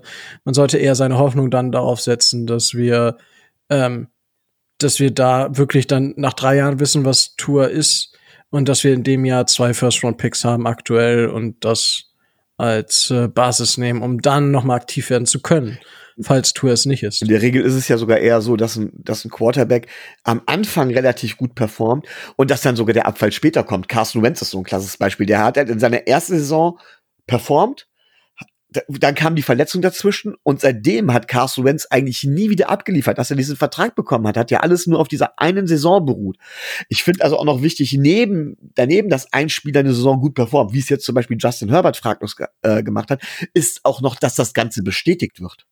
Das ist auch noch ein ganz entscheidendes, weil eine Saison hat eigentlich fast jeder Quarterback im Tank. Auch einen, auch einen Derek Carr, der ja auch so als Average Joe, Joe Flacco, der den Super Bowl gewonnen hat. Das sind alles Quarterbacks, die eine gute Saison hatten. Was fehlt, ist die Bestätigung der Saisons auf diesem Niveau. Das ist eigentlich noch viel entscheidender. Ähm, ja, gebe ich, geb ich dir durchaus recht. Ähm, gut, Carson Wentz war das zweite Jahr, wo diese Super Bowl, äh, diese MVP-Saison quasi hatte, glaube ich. 2017 war das ja. Ähm, 2016 gedraftet. Ähm, klar.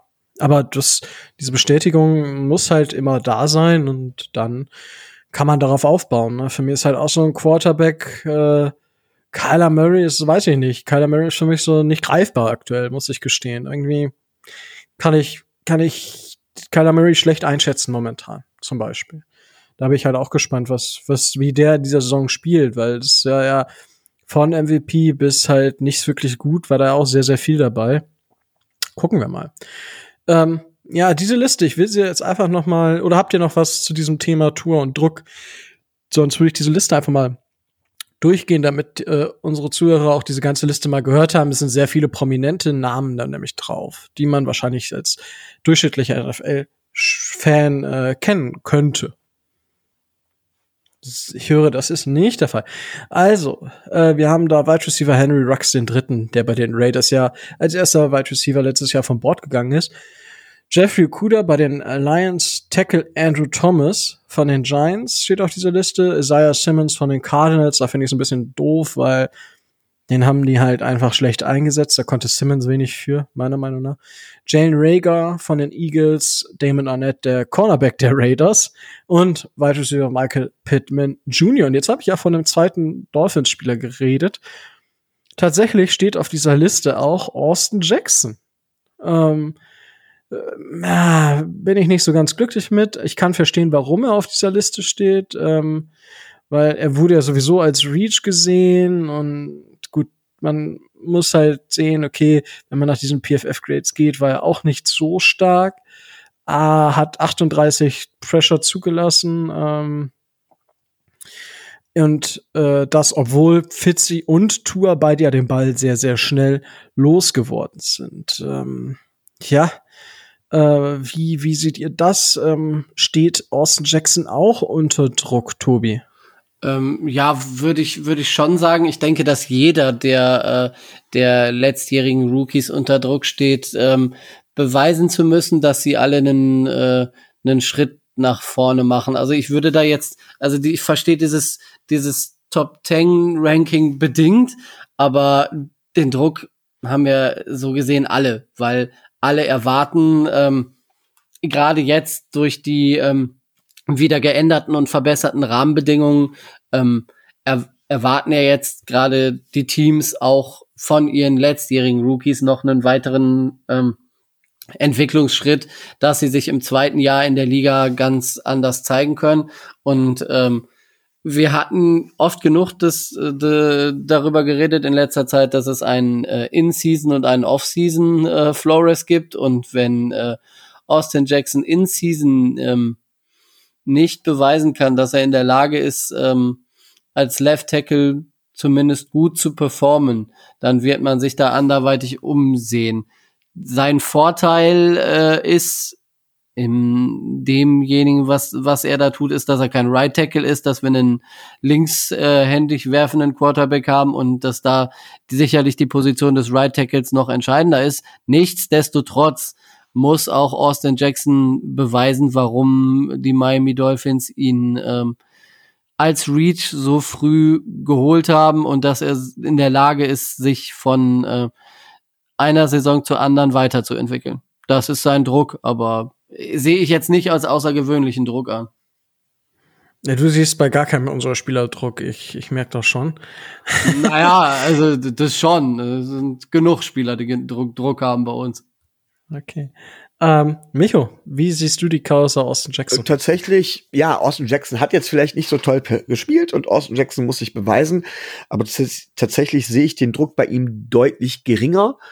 Ähm, einfach aus dem Grund, weil der Druck in der, äh, weil die Konkurrenz in der Offense Line nicht so hoch ist.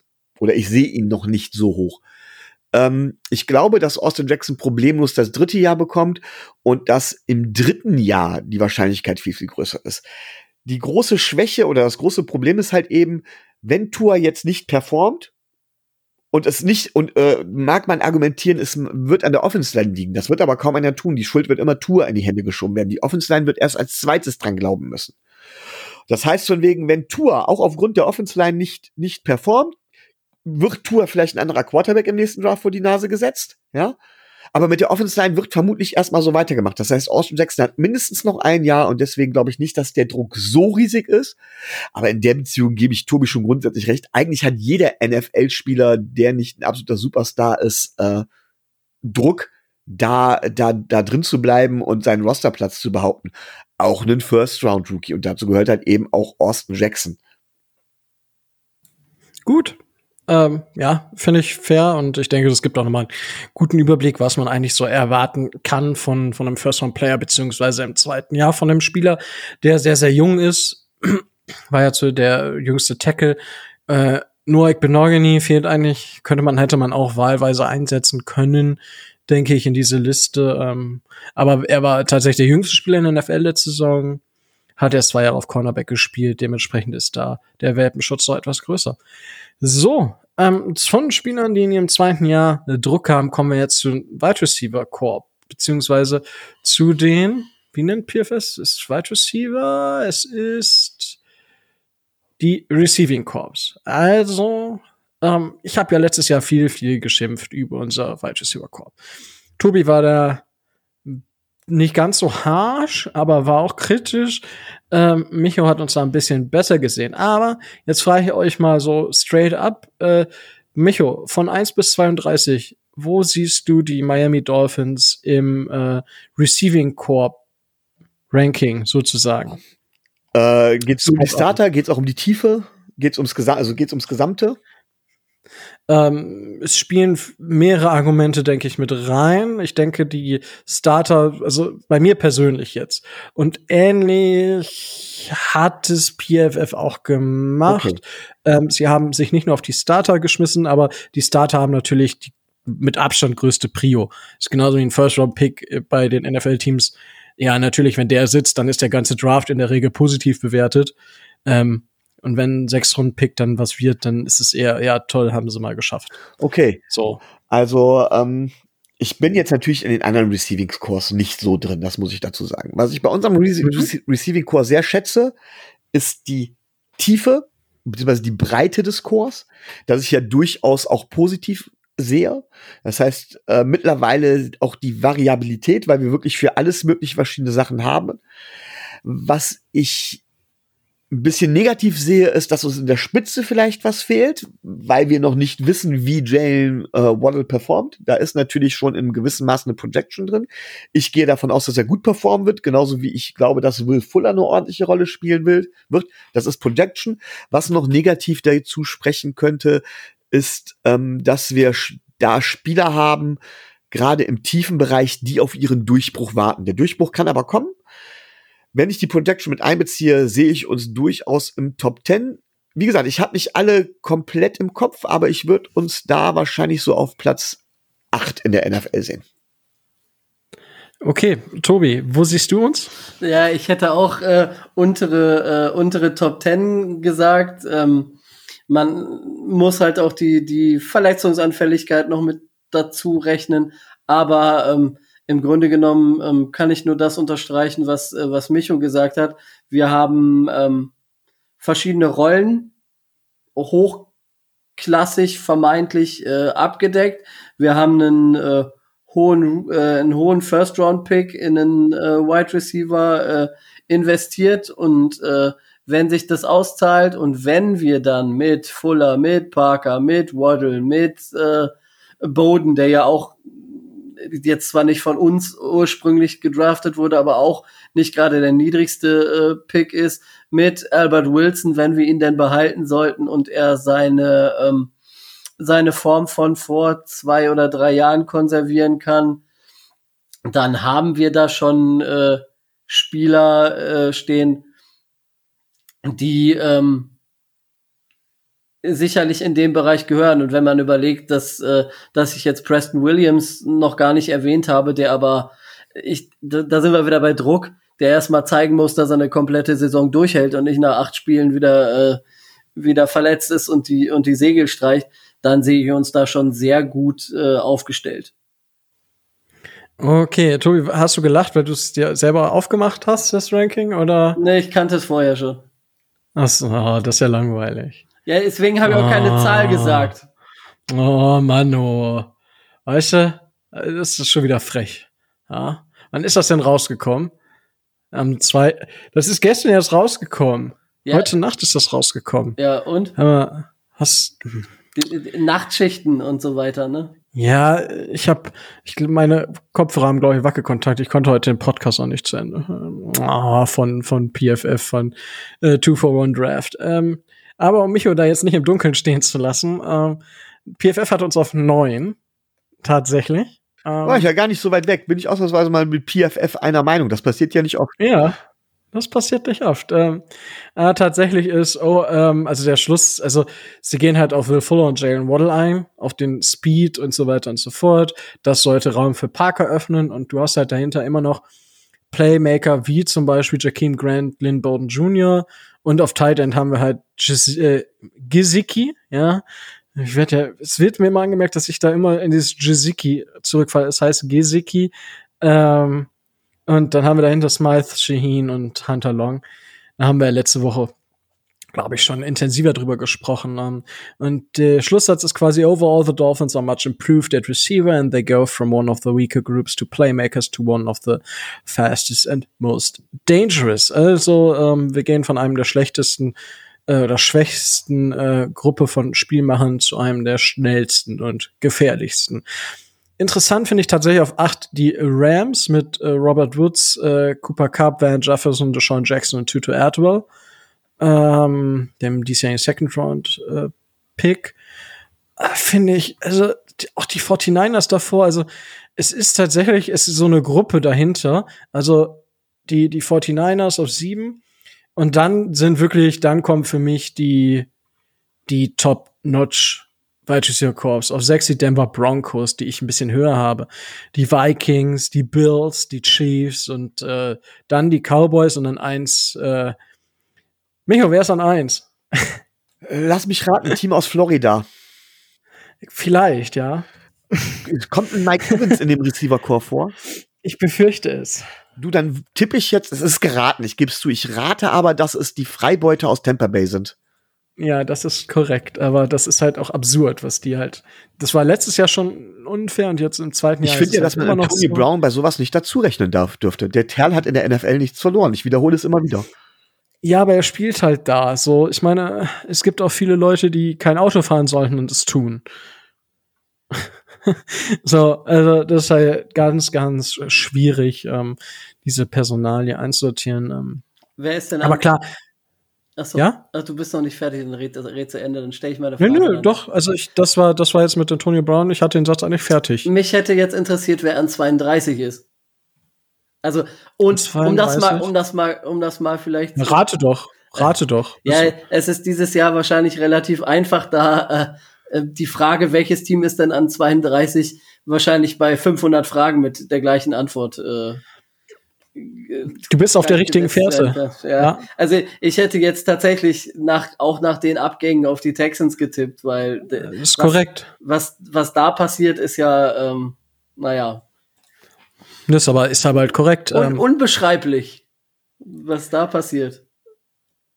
Ja, ich meine, ähm, natürlich, was uns auf Platz 10 schieben würde, ist, wenn Julio Jones bei den Falcons bleiben sollte, dann springen die wieder in die Top 10 rein, weil dann ist es ja auch absurd, was die haben. Und ja, kurz mal hier zur AFC East. Äh, Bills hatte ich ja schon gesagt, auf, auf 4, glaube ich. Die Jets auf 28 und die Patriots auf 25, trotz dessen, dass sie eine Million Euro da rein, ach, eine Million, eine Milliarde Euro da rein investiert haben. Also ich finde das, ich finde das aufgrund der Tatsache, dass sie Nelson Aguilar haben, noch relativ hoch. Ja. Aber wie gesagt, also das ist halt tatsächlich, ähm, zeigt schon mal, dass wir da die richtigen Schritte gemacht haben. Aber es, es gibt halt einen riesen Pool, wo ich sage, okay, das sind ein, zwei Spieler, wenn die durch die Decke gehen, dann ist es komplett, komplett anders. Ähm, und äh, ja, ich würde sagen, ähm, dann machen wir jetzt noch, äh, Micho, du möchtest da noch was zu sagen? Ich habe eine Frage. Und zwar würde mich ja. tatsächlich interessieren, ein Wide Receiver Core, das ich mit Interesse in der Beziehung verfolge, weil es halt in meinen Augen total schwach ist. Ähm, und das sind die Detroit Lions. Die sind auf 31. okay, alles klar. ähm, weil ich hätte die fast noch hinter die Texans gesetzt oder so.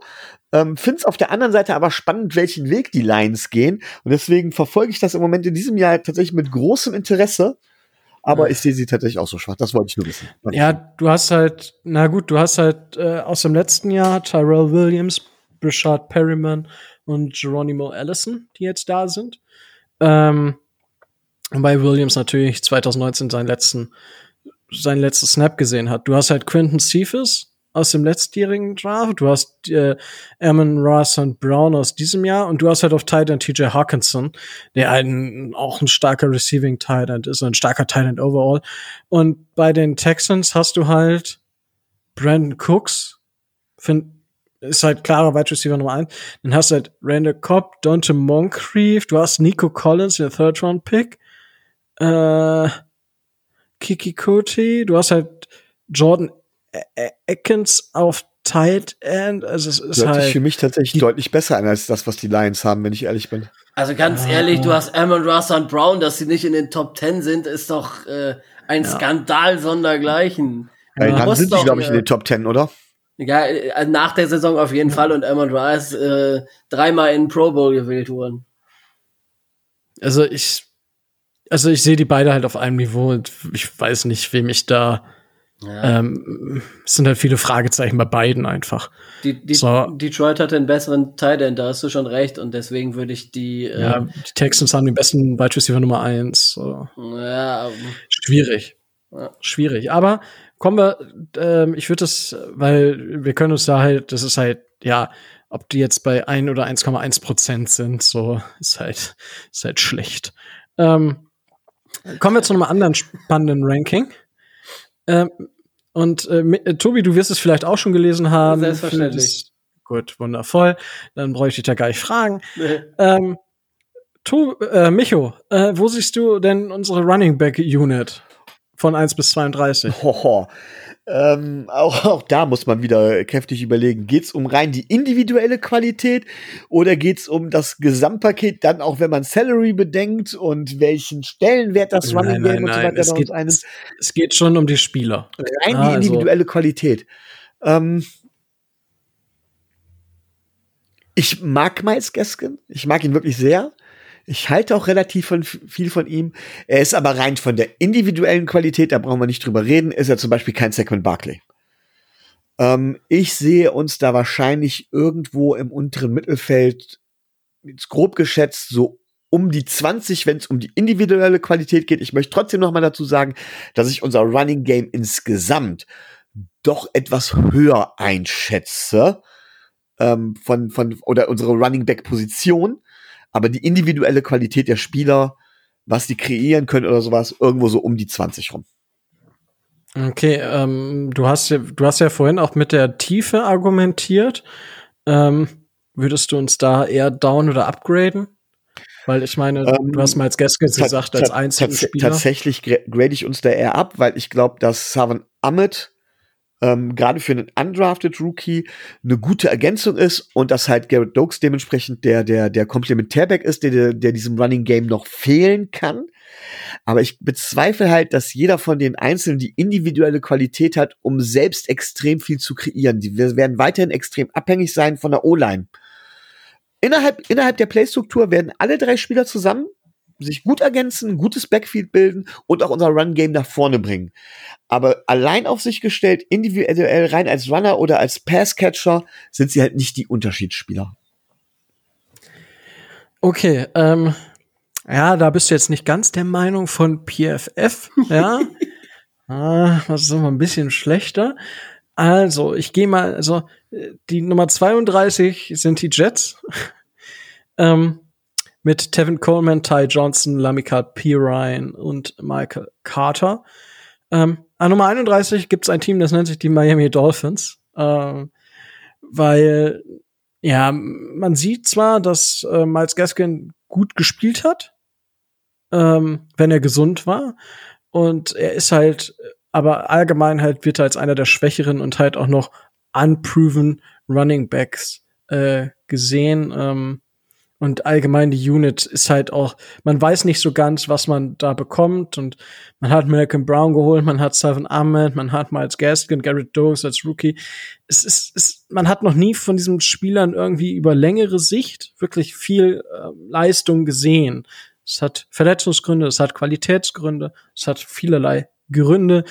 Auch die O-Line spielt natürlich dann im, im Running Game immer eine gewisse Rolle, ähm, was hier jetzt nicht mit drin ist. Ähm, ich würde uns vielleicht doch noch die Edge vor dem einen oder anderen geben. Gerade wenn ich mir überlege, dass ja, keine Ahnung. Ähm, wenn ich mir die Cardinals angucke mit James Conner und Chase Edmonds, äh, ja, das finde ich halt nicht besser und oh, ich habe gerade vergessen, wo ist Kenyon Drake gelandet? Äh, Raiders. Raiders, danke. Ich es gerade total, total. gerade sieben Teils ein, als du Cardinals sagtest. Ja, total clever, weil die haben ja nur Josh Jacobs als Running Back. Ich weiß nicht, warum die sich. Das ist halt so ein typischer Raiders-Move, muss man nicht verstehen. Also, ähm, keine Ahnung. Weil es ist halt auch nicht so, dass ich sage, ähm, ähm, dass die, äh, ja, die Raiders da wirklich äh, einen Plan haben, weil es ist ja nicht so wie bei den Browns, wo du halt zwei starke Running Backs hast mit Chubb und Hunt, wo du aber genau weißt, was wer kann. Josh Jacobs ist ja meiner Meinung nach der deutlich komplettere Running Back. Ähm, aber gut, ähm, wie gesagt, die, die Dolphins sind da auf 31. Ich kann hier auch einfach mal in die Top 10 gehen. Ähm, ich habe ja die Nummer 1 jetzt schon angesprochen mit den Browns. Das sehe ich halt auch. Ähm, die Colts sind auf Platz 2. Auch da ist es Tiefe und Qualität einfach überragend. Ähm, auf drei die Saints, ja, Vikings, Cowboys, auf sechs die Titans, auf sieben die Panthers, auf acht die Raiders und neun die Broncos, das finde ich so, mm, und auf zehn die Packers. Ja, das ist also, man merkt schon, das sind dann halt wirklich auch die Teams, die halt wirklich diesen einen Shining Running Back haben. Ähm, Außer die Browns, die halt zwei haben. Die Colts haben halt Jonathan Taylor, dahinter Marlon Mack und Naheem Hines. Saints Camara, Vikings Cooks, Cowboys haben Sieg, Titans haben Henry und so weiter und so fort. Ähm, kann man sicherlich so durchspielen. Ähm, Micho. Ich finde es halt total unfair, Running Backs auf diese Art und Weise einzuordnen, wenn ich ehrlich bin. Denn ähm, wenig Positionen sind so abhängig von ihr äh, oder machen, haben ihre Leistungen so abhängig von, von, vom Rest des Teams. Also ich nehme jetzt als Beispiel mal Derrick Henry, der von der individuellen Qualität mit Sicherheit ein Spieler ist, der halt gut Tackles brechen kann. Ja, er hat keine, keine Bedeutung im Passspiel, aber der kann gut Tackles brechen und hat rein von der individuellen Qualität deswegen die dementsprechende Bedeutung, äh, Bedeutung fürs Running Game. Denkt man. Aber wenn man dann mal sieht, dass er nur dann perform wirklich performt, also wirklich auch eine Performance hat, die zum Beispiel den Miles Gaskin schlägt und dementsprechend dann outperformt, wenn auch ein Ryan Tannehill performt, dann frage ich mich, inwieweit die individuelle Qualität eines Running Backs tatsächlich entscheidend fürs Run Game ist. Du kannst jetzt sagen, es geht um die individuelle Qualität, aber das, die individuelle Qualität selber hat dann eigentlich so gut wie keine Auswirkung auf den Erfolg des Teams, beziehungsweise auf das Running Game des Teams. Und deswegen macht so eine, sowas relativ wenig Sinn. Und wenn du das alles wieder so in einem, in einem betrachtest, dann musst du neben dem Quarterback, neben dem Running Back, neben der O-Line auch noch den Coach mit einbeziehen, den OC und das Playbook. Und ich finde, dann wird's irgendwann so schwammig, dass gerade da so ein Running Back Ranking schön kann man machen. Man kann die wahrscheinlich auch von der individuellen Qualität beurteilen. Es hat nur halt keine Aussagekraft. Ähm, ja und nein. Also ich sage es, ja, was sage ich jetzt? Also du hast, du hast recht. Also es gibt keine andere Position, die so abhängig ist von anderen Spielern. Fact ist einfach so. Und ähm, aber ich, Derek Henry hat 75 Prozent seiner Yards after Contact erreicht. Also über 1500 Yards hat er letztes Jahr after Contact gemacht. So, der hat pro, der hat pro Attempt Yards after Contact 3,85. Das heißt, der hat pro Attempt, wenn, wenn er das so im Durchschnitt immer gemacht hätte, ja, diese 3,85, hätte er, hätte er jedes Mal ein First Down erreicht, weil viermal 3,85 oder selbst dreimal 3,85 sind mehr als 10 Yards. Und er bekommt halt die, also da, wo du recht hast, er bekommt halt die Snaps. Er hat über 400 Snaps gesehen. Er hat fast 400 Laufversuche gehabt, 396 Laufversuche. Also das ist absurd viel. Und ähm, dementsprechend, ähm, ja, ist das äh, ist das ein Thema, aber ich, die, die Qualität eines Derrick Henry ist, du hast es richtig angesprochen, er ist kein, der kann kein, der hat Holzhände, ja, aber mit Holzhänden kannst du halt den Leuten richtig ins Gesicht geben. Und das ist halt das, was ihm zu kommt. Deswegen sind die Titans ja auch nicht so hoch in diesem Running Back Ranking, weil eben du, du hast diese, ähm, diese Qualität zum Beispiel bei den Browns hast du Hunt und ähm, Chubb, die beide genial sind bei dem, was sie tun. Ähm, dann hast du bei Colts hast du Taylor, der auch beides kann. Die Saints, Camara ist ein genialer Running Back, weil er auch beides kann. Sie kann ebenso beides. Ähm, Christian McCaffrey müssen wir nicht drüber reden, war jetzt verletzt, weswegen die Panthers da ein bisschen abgefallen sind. Ähm, und dementsprechend kannst du das schon so ranken, wenn du diese individuellen Punkte dir listest. Ähm, ich hätte aber hätte dann aber noch eine Frage.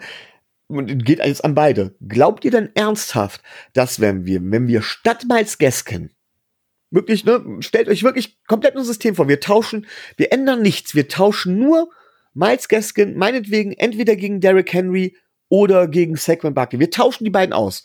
Hätten wir als Team insgesamt mehr Erfolg und wäre unser Running Game, wie gesagt, wir verändern sonst nichts, besser?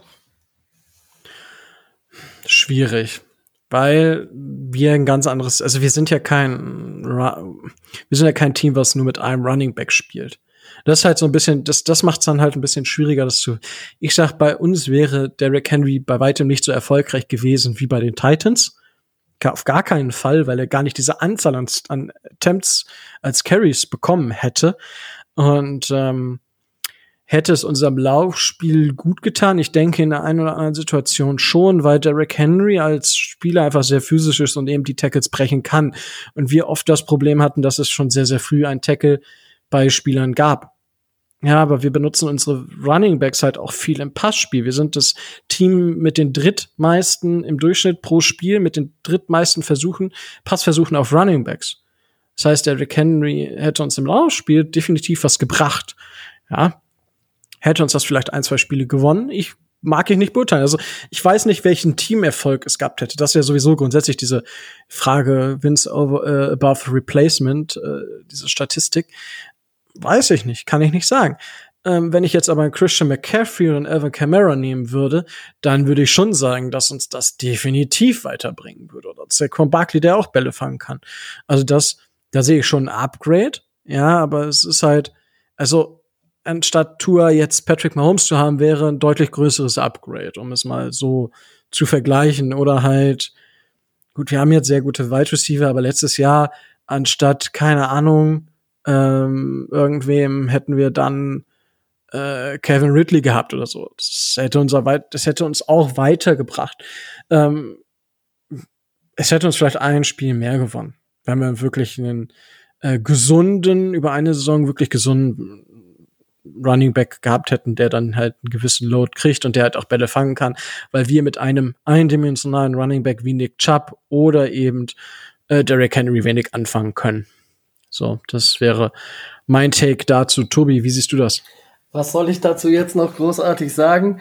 Ähm, ich gehe davon aus, dass es eine Verbesserung gegeben haben würde, aber äh, dass sie bei weitem nicht so groß äh, gewesen sein würde, wie man äh, auf den ersten Blick annehmen könnte. Also ich mag unser ähm, unsere Zusammenstellung der Running Backs auch.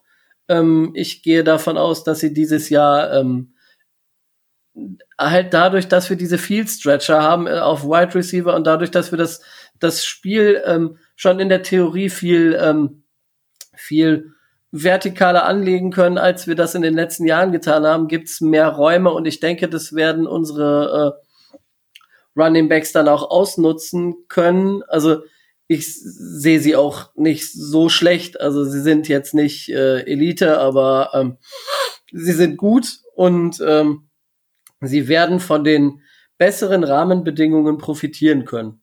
Und die haben wir äh, dieses Jahr, also die sehe ich einfach auch so. Und äh, das wird auch als ein äh, Miles Gaskin ausnutzen können. Okay, ähm, Micho, beantwortest du diese Frage einfach mit Nein? Oder wie darf ich mir das Tatsächlich glaube ich nicht, dass wir äh, dort als Team mehr Erfolg gehabt hätten, dass wir ein wesentlich besseres Running Game gehabt hätten. Wir hätten unser Spielsystem umstellen müssen, deutlich. Und ähm, damit die Running Backs auch den dementsprechenden Impact haben, dass wir sagen können, von wegen, aufgrund, dass wir einen besseren individuellen Running Back hätten, würden wir besser spielen, hätten wir das Spielsystem ändern müssen. Und ich glaube, das hätte uns anderer Stärken braucht und insgesamt hätten wir dann vielleicht sogar schlechter abgeschnitten. Also ich glaube nicht, dass uns insgesamt wirklich ein Running Back verbessert hätte. Ein individuell besserer. Okay, also nicht mal mehr ein Alvin Kamara. Nein, glaube ich tatsächlich nicht. Wow, okay, das okay, sehe ich komplett anders, aber okay. Also, was heißt komplett anders, aber der Effekt ist natürlich, also hätten, das muss man halt sagen, so ist, wir reden hier über einen, also wir reden quasi über Playoffs oder nicht Playoffs, ja, weil wir einen Sieg mehr gebraucht hätten. Ähm, ich kann mir schon vorstellen, dass gerade also so ein Alvin Kamara. Also, doch, ja, es mag sein, dass wir mit einem Alvin Kamara hätten wir vielleicht tatsächlich ein besseres Running Game gehabt. Ja, oder wir hätten unsere Running Backs individuell besser eingesetzt. Wir hätten aber unser Spielsystem, damit der Impact ist, so weit umstellen müssen, dass wir vielleicht sogar einen Sieg weniger gehabt hätten. Aber warum hättest du das unsere Stärken dann hätten unsere Stärken wären verändert gewesen, wir hätten unsere wirklichen Stärken nicht mehr so ausgespielt. Ich glaube, dass das keinen Erfolg gehabt hätte.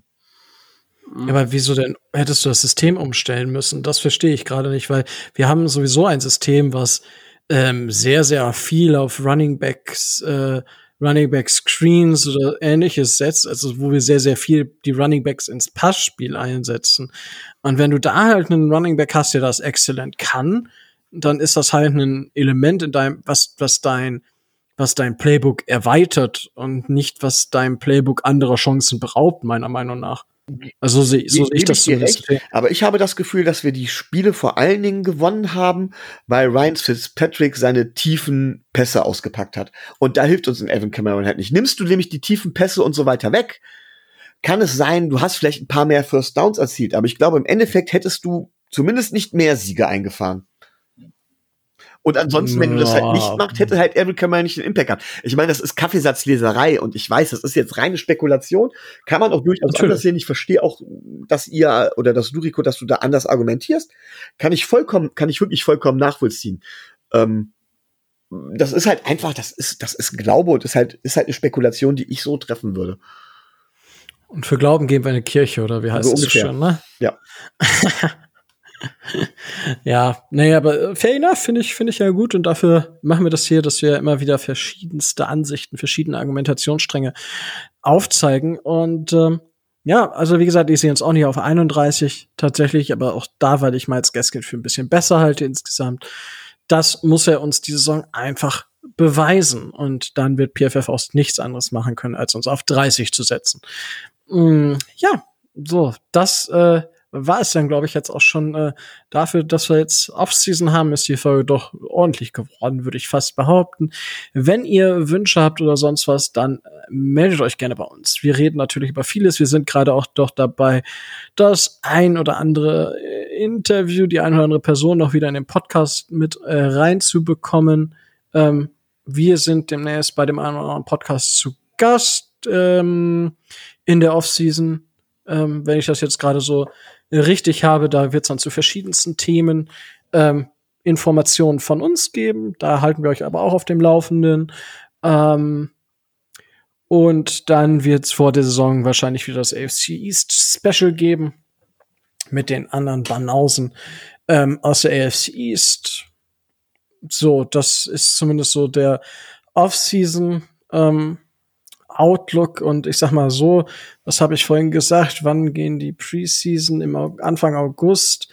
Das heißt, wir haben jetzt tatsächlich wirklich zwei Monate, wo nicht viel passiert, Leute. Wir haben zwei Monate, doch so Mitte Juli, Anfang Juli fangen die Trainingcamps dann an, aber auch da wird ja nicht viel zu sehen sein. Ähm, also wir haben jetzt sehr, sehr viel Zeit für sehr, sehr viel andere Projekte. Ähm, Tobi Micho, habt ihr noch was ähm, zu dieser Folge zu sagen? Möchtet ihr noch über irgendwas sprechen? So, bitte sagt es jetzt. Nein, ich hoffe nur, dass mein Ton in Ordnung ist. Das sage ich schon die ganze Zeit. Ihr hört mich ja. Ich hoffe, dass auch die Aufnahme in Ordnung ist. Wenn nicht, entschuldige ich mich jetzt schon mal. Es hört nur dann keiner. Ja, ich wollte gerade sagen, nee, aber da wird alles gut sein. Ähm, wir arbeiten halt auch immer wieder daran, den Ton zu verbessern. Das, auch das äh, ähm, ja, auch dafür könnt ihr uns gerne bei Patreon unterstützen. Ähm, das geht schon ab einem halben großen Cappuccino im Monat, ja, ab 2,50 Euro. Ähm, mehr ist natürlich auch immer möglich, aber ab 2,50 Euro ist es möglich. Wir freuen uns über jeden, der uns auf diesem Wege unterstützen möchte. Ähm, ja, wenn ihr uns aber auch anders unterstützen möchtet, dann geht das natürlich auch. Ihr könnt uns auf YouTube abonnieren. Ihr könnt uns überall da abonnieren, wo es Podcasts gibt. Ihr könnt uns einen Daumen hoch bei unseren YouTube-Videos geben. Ihr könnt uns bei Apple Podcasts zum Beispiel eine positive Bewertung schreiben, wodurch wir im Ranking nach oben rutschen und vielleicht auch immer mehr Leute mit dem Dolphins-Fieber anstecken können. Ihr könnt ähm, Plakate malen und ähm, die bei Tobi vors Haus stellen. Ähm, ihr könnt, äh, weiß ich nicht, was noch machen. Ähm, wir danken euch auf jeden Fall für euren Support bis hierhin und äh, ja, damit würde ich sagen, haben wir es jetzt auch schon geschafft. Es hat mir super viel Spaß gemacht. Es war mir eine Ehre, mit euch diese Woche wieder aufnehmen zu dürfen. Und in dem Sinne bleibt mir auch nichts anderes mehr zu sagen als stay tuned and fins up.